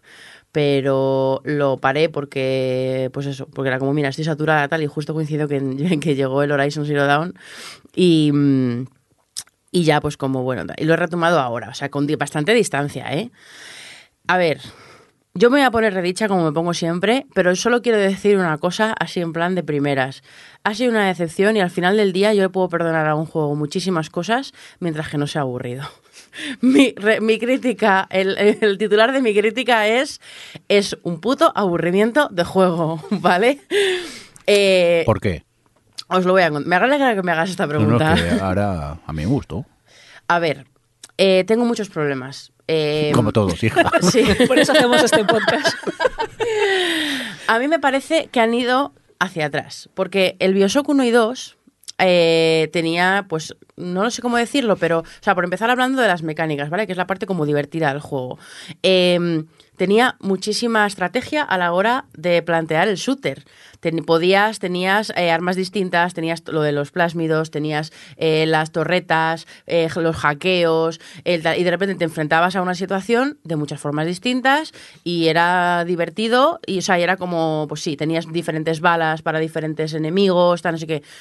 El Bioshock Infinite es dos armas, solo puedes llevar dos armas y, y- los plásmidos, son- bueno, que no se llaman plásmidos, se llaman vigores eh, y no tienes nada más. Y es, pues eso, es muy, es muy simple y además, eh, ahora, ahora iré comentando, pero básicamente todo el juego son hordas de enemigos que te van viniendo así como en, no sé cómo decirlo, eh, En etapas. en Oleadas, etapas, sí, en oleadas. oleadas, gracias. Como en oleadas, vas avanzando un poquito la trama, te viene una oleada de enemigos, vas avanzando un poquito la trama, te viene otro- y, y es y mira que el, el Bioshock, acordaros que una cosa que yo decía que me gustaba mucho el Bioshock es que es como un tren de la bruja, que es- también es muy, pasi, o sea, es muy pasillero, es muy lineal, eh, pero es un, el, el 1 y el 2 eran unos juegos que, que tenías recovecos, que, podía, que investigabas, que con la narrativa ambiental te contabas cosas, que los enemigos tenían como, como mucho más peso, pero sobre todo, o sea, eso estoy en otro punto, estoy en el punto simple y llanamente de que esto es un shooter en cierta medida, ¿no? Pues es que me parecía un rollo porque es muy repetitivo. No sé, ¿a ti no te pareció repetitivo, Jordi, cuando jugaste? Sí, pero en este caso a mí tampoco me afectaba mucho. Yo es que ese tipo de juegos tampoco me, me canso de ellos. Estoy jugando a Ghost of Tsushima, que todo el rato lo mismo. O sea, Ya. que no tengo mucho criterio en ese aspecto. Ya, yo pero, no... pero el Ghost of Tsushima es muy divertido de jugar. A mí el, el Ghost of Tsushima, ya os lo conté, la trama me pareció que estaba bastante regu, me pareció un poco rollo la historia y todo eso, pero al final acababa jugando porque era muy divertido de jugar.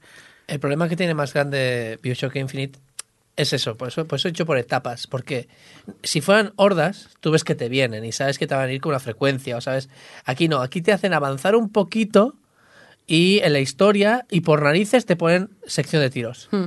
Y ese es el problema, las secciones de tiros, el Sí, momento sí. de, mm, o sea, es, sabes que, a ver, dos minutitos de avance, sección de tiros, dos minutitos de avance, sección de tiros. Es más, entras en una sala y dices, mierda, sección de tiros. ¿Por qué? Porque ves ese sitio para cubrirte, ese sitio para, para apuntar a no sé dónde, Hmm. ese sitio para tal. Y eso es lo que hace que el diseño sea una mierda.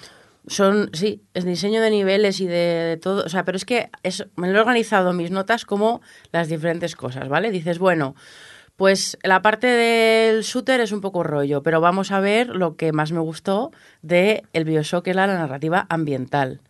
Pues es otro rollo, porque, vale, una cosa le doy al, al Bioshock Infinite, es muy bonito. Mucho. Eh, Co- Columbia es muy bonito. eh, pero bueno, no quiero, espera, no quiero llegar a eso. Porque es que estamos hablando, quiero mezclar lo de la narrativa ambiental con lo de las mecánicas. Una cosa, una cosa, por ejemplo, se quiero poner un ejemplo práctico. Eh, ¿Os acordáis? O sea, bueno, obviamente, los Big Daddies, ¿no? Los Big Daddies en el Bioshock 1 y 2 son un enemigo formidable. Es un enemigo que tú cuando te encuentras, cuando de hecho, si os acordáis, temblaba el suelo cuando había un Big, Big Daddy cerca. Cuando te sabías que tenías que enfrentarte a en un Big Daddy era como, me voy a buscar balas, me voy a... O sea, era una decisión eh, eh, en plan de, me, ahora estoy, estoy eh, preparado para enfrentarme a este miniboss, porque eran como minibosses. Pero es que además, tanto, bueno, además tú mm, decías, venga, venga, me voy, a, enfrentar a este Big Daddy, y cuando te, te enfrentabas a él y lo matabas, aparecía una niña que lloraba su cadáver.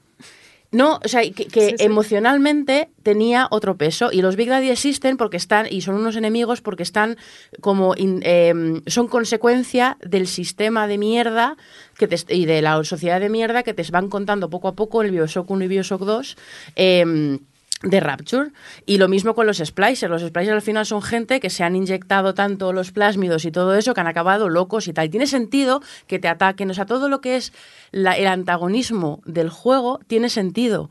Pero en Colombia no tiene sentido. O sea, hay un Big Daddy, hay como una especie de proto Big Daddy súper raro que simplemente es un señor que está como más tocho y te ataca y con cosas eléctricas y ya está. Pero no es ni emocionante, ni lo, ni, lo anticipas, ni tiene particularmente nada especial, ni está no tiene sentido con la trama. Los plásmidos tenían sentido en la, en la sociedad de Rapture porque te decían a la señora "Mm, hay señores que te hay señores que te que te dan la coña en la, en la cola de la compra.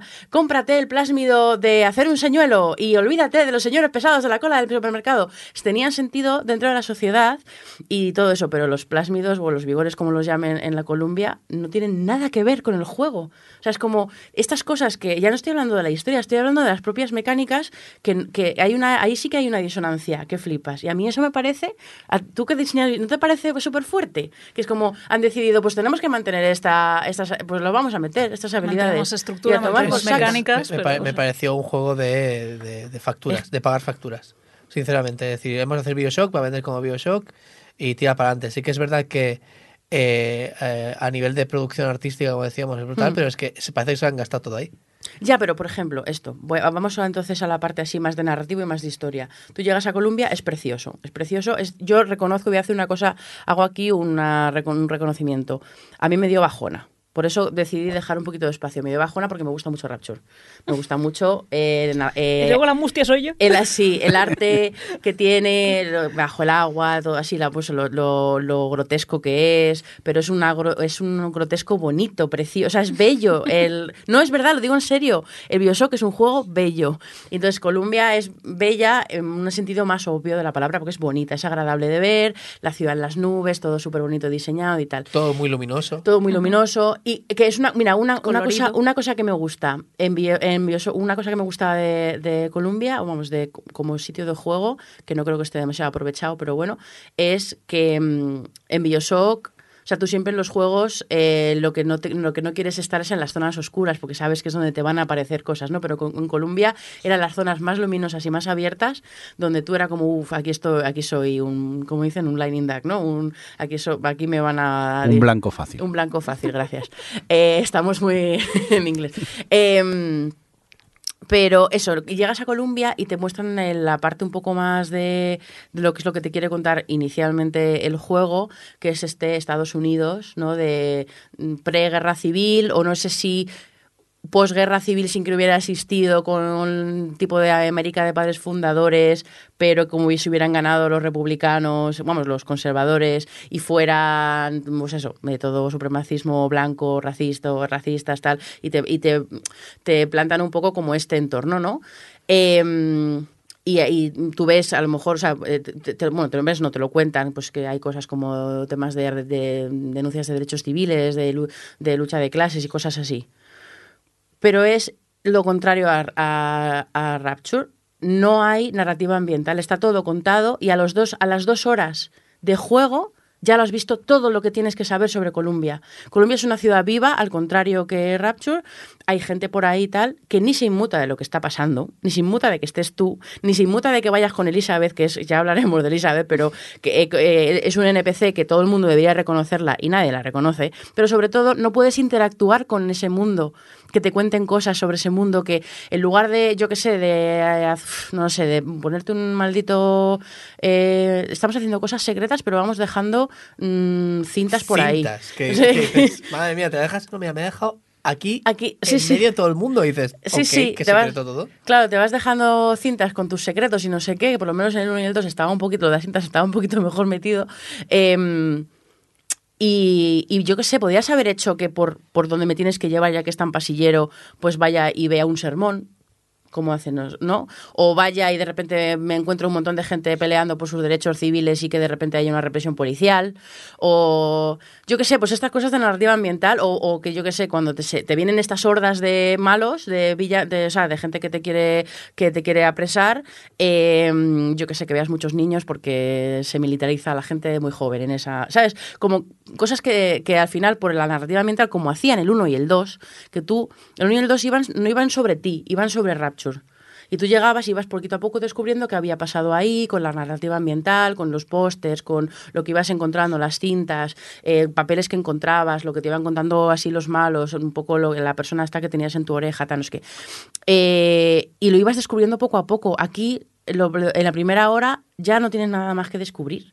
Y encima, per- perdón, que iba que a decir- No, ah, sí, vale. sí. Y encima un- dices, vale, pues entonces es que Bioshock eh, 3 a lo mejor no va sobre, sobre Columbia, sino que va sobre sus personajes. Dices, venga, vale, porque por primera vez el personaje tiene nombre, tiene voz, vas con una señora y tiene como mucha importancia, y te van contando su vida y no sé, no sé cuántos, pero, pero, pero no. Realmente no, porque cuando llega un punto, o sea, cuando ya te han presentado todo Columbia, se vuelve todo como súper repetitivo, son tan víctimas de querer darte el giro final que no voy a decir, no voy, hay, lo que más me enfada, lo que más creo que peor funciona de todo, no lo puedo comentar porque es un súper spoiler, Pues mejor no. Así que no lo voy a decir. Pero por hacia dónde va la historia y hacia dónde va el tal, como quieren hacer como en el primero, que te guardan el giro para el final, el Bioshock 1 no se lo jugaba todo al giro. Tú llegabas y de repente había un giro y decías, hostia, qué, bueno, ¿no?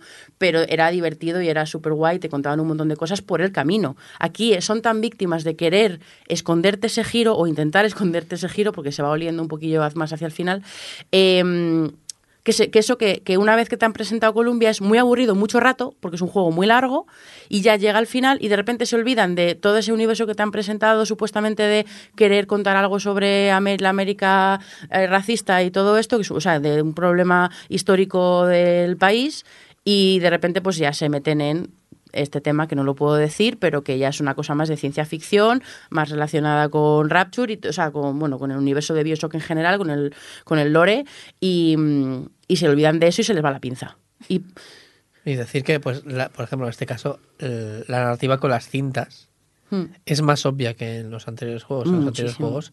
O sea, eh, o sea, te lo explican todo de buenas a primeras. Y vuelvo a decir, eh, eso de que estén en medio de, de- de- de cualquier sitio que, que circula gente, ¿sabes? Es un poco, ostras, o sea, no teníais dónde, me- dónde ponerlo, no teníais... Y, y no sé, aparte, yo jugué con un bug eh, del mando. O sea, eh, bueno, es un bug. Es que tengo, tenía estropeado el mando. Con el Y mismo que resulta- jugaste el Dark Souls, ¿no? Efectivamente, eh, efectivamente. Hagamos una que- campaña para comprarme un mando. no, pero, pero estamos hablando hace casi, casi 10 años, o sea, o 8, o lo que fueran. Eh, resulta que el gatillo, que creo que es con el que, con el que se disparaban lo- los audios, lo tenía, lo tenía un poco flojo y a la que hacía un poco de movimiento me saltaba. Creo que me he escuchado la misma cinta 25 veces en medio, en lo peor de todo, en medio de los tiroteos. Que cuando tienes que estar ahí te sale el tío. Y sí, bueno, aquí pasa. Y yo me cago, quiero morirme ya. Dejé de jugar en parte por eso y en parte porque estaba hasta las narices de los tiroteos. ay, en fin, bueno, pues eso, Se ha frustrado la Adri, se ha No, frustrado estaba muy juego. frustrada, muy frustrada, porque luego eso, eh, dices, vale, pues a lo mejor es que me cuentan algo súper interesante sobre eh, los personajes, ¿no? El, tú, tú- tú como personaje eres un gilipollas, porque Brooker es un gilipollas, pero dices, bueno, pues no, realmente la protagonista es más Elizabeth, ¿no? Que sé que era como, ay, personaje, un NPC, por primera vez, una mujer que no es muy así, no sé qué, pues vuelve a pasarme lo mismo. Es un NPC que sobre el papel yo, yo veo la intención de hacer una tía que no sea una damisela en apuros, que tenga su propia, tiene su propia agenda y sus propias motivaciones, tiene su propia historia, tiene su propia tal, y es, y mola. ¿Qué pasa? Que no tiene nada que ver con el juego. En el juego es una damisela en apuros que tienes que estar todo el tiempo salvándola, que, te- que saca de, de- no sé, es- spawnea eh, desde su, no, no quiero decir una obscenidad, pero mm, saca mm, balas y todo lo que necesitas en el momento de... Perdona, ha, ha sido peor. O sea, ahora nos estamos imaginando todos. No he dicho la obscenidad, pero ha sido demasiado Así- gráfica. Exactamente. No, es que estás ahí... Bolso, la palabra era bolso. Pues el bolso, efectivamente. Estás ahí para. Se te acaban las balas, pues mágicamente mágicamente Elizabeth tiene balas. Ah, se te va a acabar la vida, mágicamente Elizabeth tiene vida. Siempre para ti, todas las que quieras. Em, Es Doraemon. es muy pesada, tío. O sea, es que la, la es muy pesada. Eh,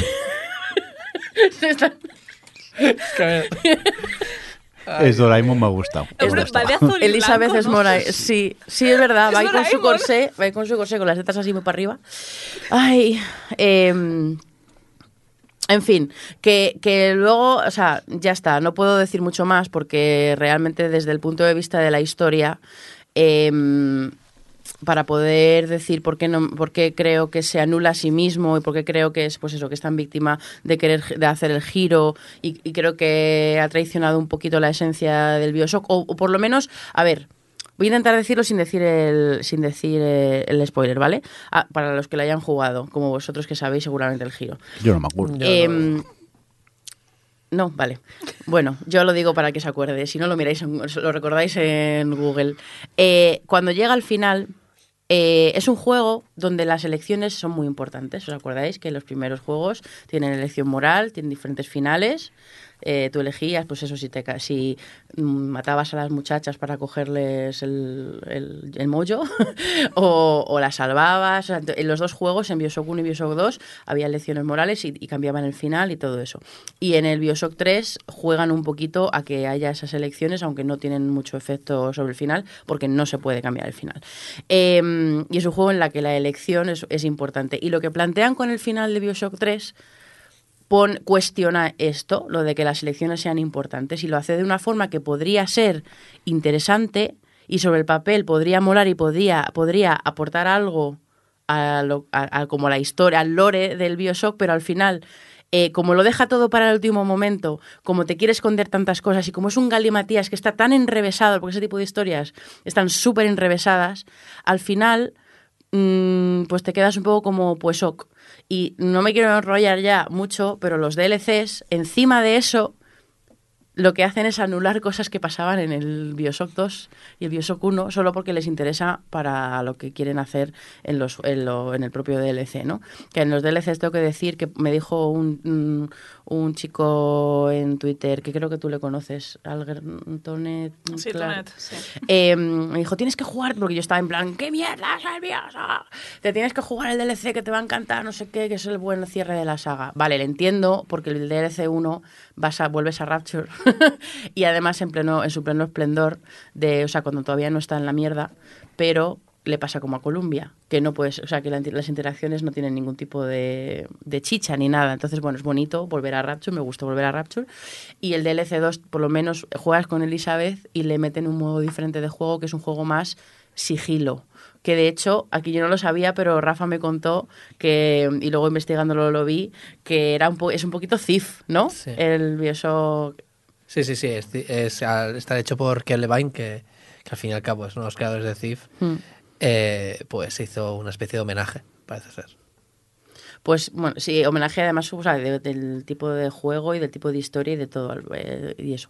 Pero, mm, pero bueno, es eso que al final acabas el Infinite y es como no me he enterado de, nada de lo que me has contado con tantas historias temporales y no sé qué, no sé cuántos, que esto no es un tampoco es un spoiler porque del primer momento que conoces a Elizabeth descubres el poder que tiene ella, que está muy desaprovechado en mecánicas también, que abre como una Total, totalmente. o sea, abre- no lo he dicho, pero eh, Elizabeth puede abrir grietas Sí, en el, temporal, en el espacio-tiempo, sí. espacio-tiempo, y entonces desde el primer momento del juego, como ya te acompaña, pues una- un poder que tiene, o sea, una cosa que han añadido al gameplay es que tú vas por ahí y ella abre las grietas y entonces a lo mejor pues abre las grietas en un tiempo en el que ese sitio justo había casualmente una cosa para curarse.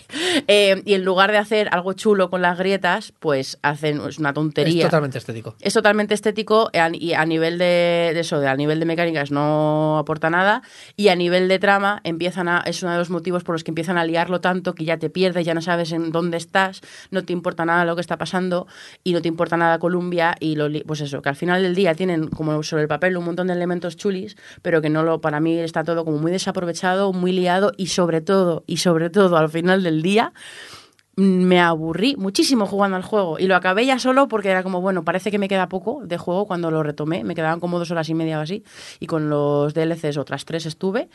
Eh, y dije ya solo por poder mm, criticarlo bien, con propiedad, y que a lo mejor ahora que vuelva a jugarlo estoy con otro mood, porque ha pasado mucho desde que jugué al 1 y al 2, pues, pero no es el caso. Me aburrí muchísimo, me resultó súper repetitivo y, y muy decepcionante, y por eso tengo ganas del Judas, porque parece que a lo mejor, no sé, mm, vuelve a estar un poquito más tipo Bioshock 1 y 2. ¡Vinagre! Sí, jo, pero yo, y además ya sabéis que a mí no me gusta cebarme con las cosas que no, que no me gustan.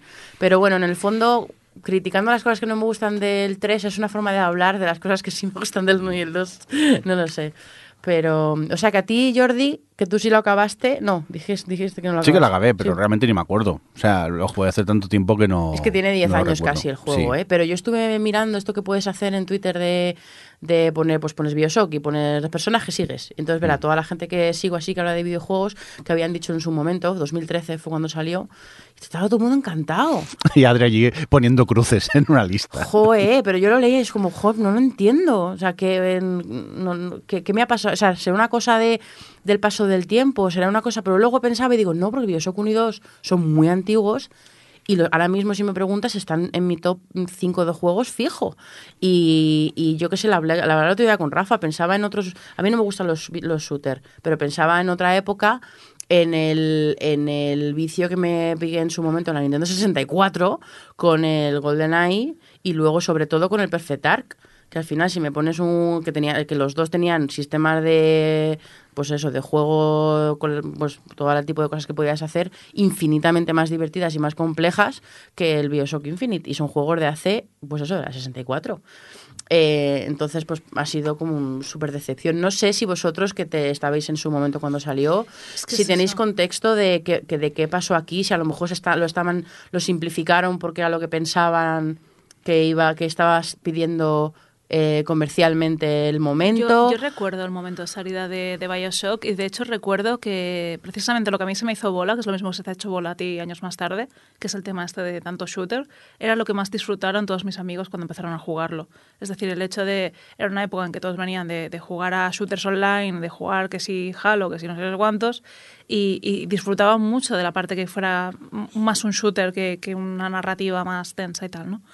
Y por otro lado, también el tema estético fue un boom muy grande. Yo recuerdo muchas cosplayers eh, vestiéndose de Elizabeth. Recuerdo como que el tema estético se marcó tanto una diferencia de en plan de wow, qué Bioshock más bonito, que es en plan de hubo mucho, mucho, mucho hype eh, con este lanzamiento en su día. Joder, os puedo- perdón, ¿qué ibas a No, no, de hecho, literalmente lo que decías es que el, el cambio vino con Call of Duty. Es decir, fue un momento en el que era. eh, bueno, siempre ha sido Call of Duty un gran bestseller, pero, pero en ese momento era lo que despuntaba. Igual que, por ejemplo, los móviles, Candy Crush hubo un momento en el que rompió totalmente el cómo tenían que ser los juegos de móvil. Pues Call of Duty hizo lo mismo. Y todos los shooters tenían que ser shooters. Es decir, tenían que tener sí o sí shooter. Y luego también, pues, estaba Gears of War, que había la cobertura y el tal, y todos se iban retroalimentando. Entonces, el estilo de juego de Bioshock original, eh, los estudios no daban, o sea, el estudio no daba visto bueno a que saliera otro Bioshock, no, no podía, tenía que haber más Call of Duty, tenía que haber más eh, cobertura, tenía que haber más, y se potenció eso en lugar de todo lo que hizo a los Bioshock antiguos eh, lo que son. Y, y fue eso más ¿El que 1 nada. y ¿eh? el 2 fueron éxito? No. en su día? Eh, bueno, No. sí que fueron éxito, obviamente sí que fueron No éxito. de culto, digo que fueron no, no, no, éxito. Fue, de fue un éxito, pero no fue un éxito como un Call of Duty, no fue un Vale, éxito vale. como tal. De hecho, creo que el 3 vendió más que los otros dos juntos. Me parece recordar. Tendría que mirarlo, pero re- recuerdo precisamente esto. Es decir, las críticas que habían de los que les gustaba, eh, perdón, les gustaba Bioshock originales, todos hemos pensado más o menos lo mismo. Y las críticas de la gente que vio un mundo más masivo que es el del shooter clásico. Entonces, claro, ¿qué es lo que vende más? Lo otro. Entonces, eh, ¿salió rentable? Pues seguramente más rentable que los anteriores.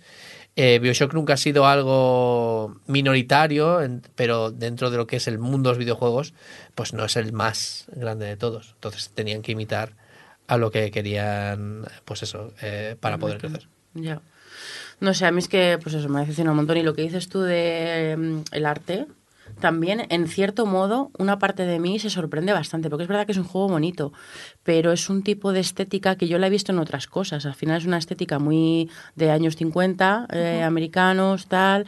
em, que es que, que, bueno que es eso que es muy bonito que es muy luminoso que es, muy- que, es- que sí que está es, es bonito pero me parece mucho menos original y llamativo que Bioshock 1 y 2. Pues Porque es que- esa mezcla que tiene de, de, de, pues eso, de Art Deco con el bio, con una especie de bio steampunk extraño, o sea, esa mezcla Sí.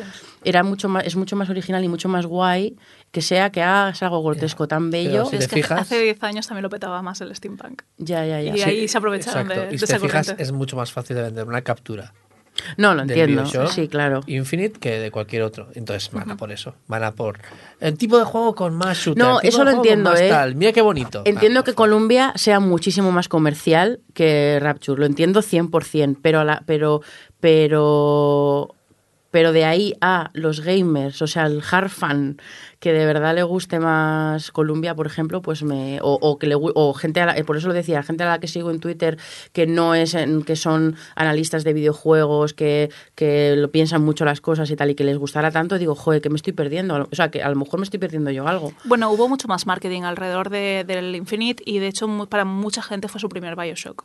Es decir, hubo gente que jugó el Infinite y luego jugó Mm. el 1 y el 2. Eso también es cierto, que es el juego que dio a conocer la saga para algunas personas en la época. Entonces, eso también juega en contra de los anteriores porque, claro, Yo creo que el si primero que tienes es este y luego ves Ya. lo otro que no tiene tanto que ver, que sí que sigue estando conectado. si la gente jugara ahora al 2, lo pondrían como el mejor. Cuando todo el mundo le pregunto y me dice, el Dios 2 es el peor. Pues nos vamos a ir, si os parece ya, que ya va siendo hora y yo tengo hambre, mucha hambre ya directamente. Adiós, Adriana Vinagre. Adiós, no me gusta ser esta persona, pero es que estoy triste.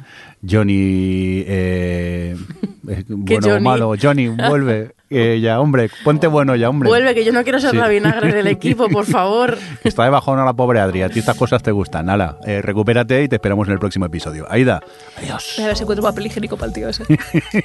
Rafa, Vámonos a comer ya. correcto. Hala, un cordial saludo también del señor Mirindo. Hasta luego. Adiós. Chao.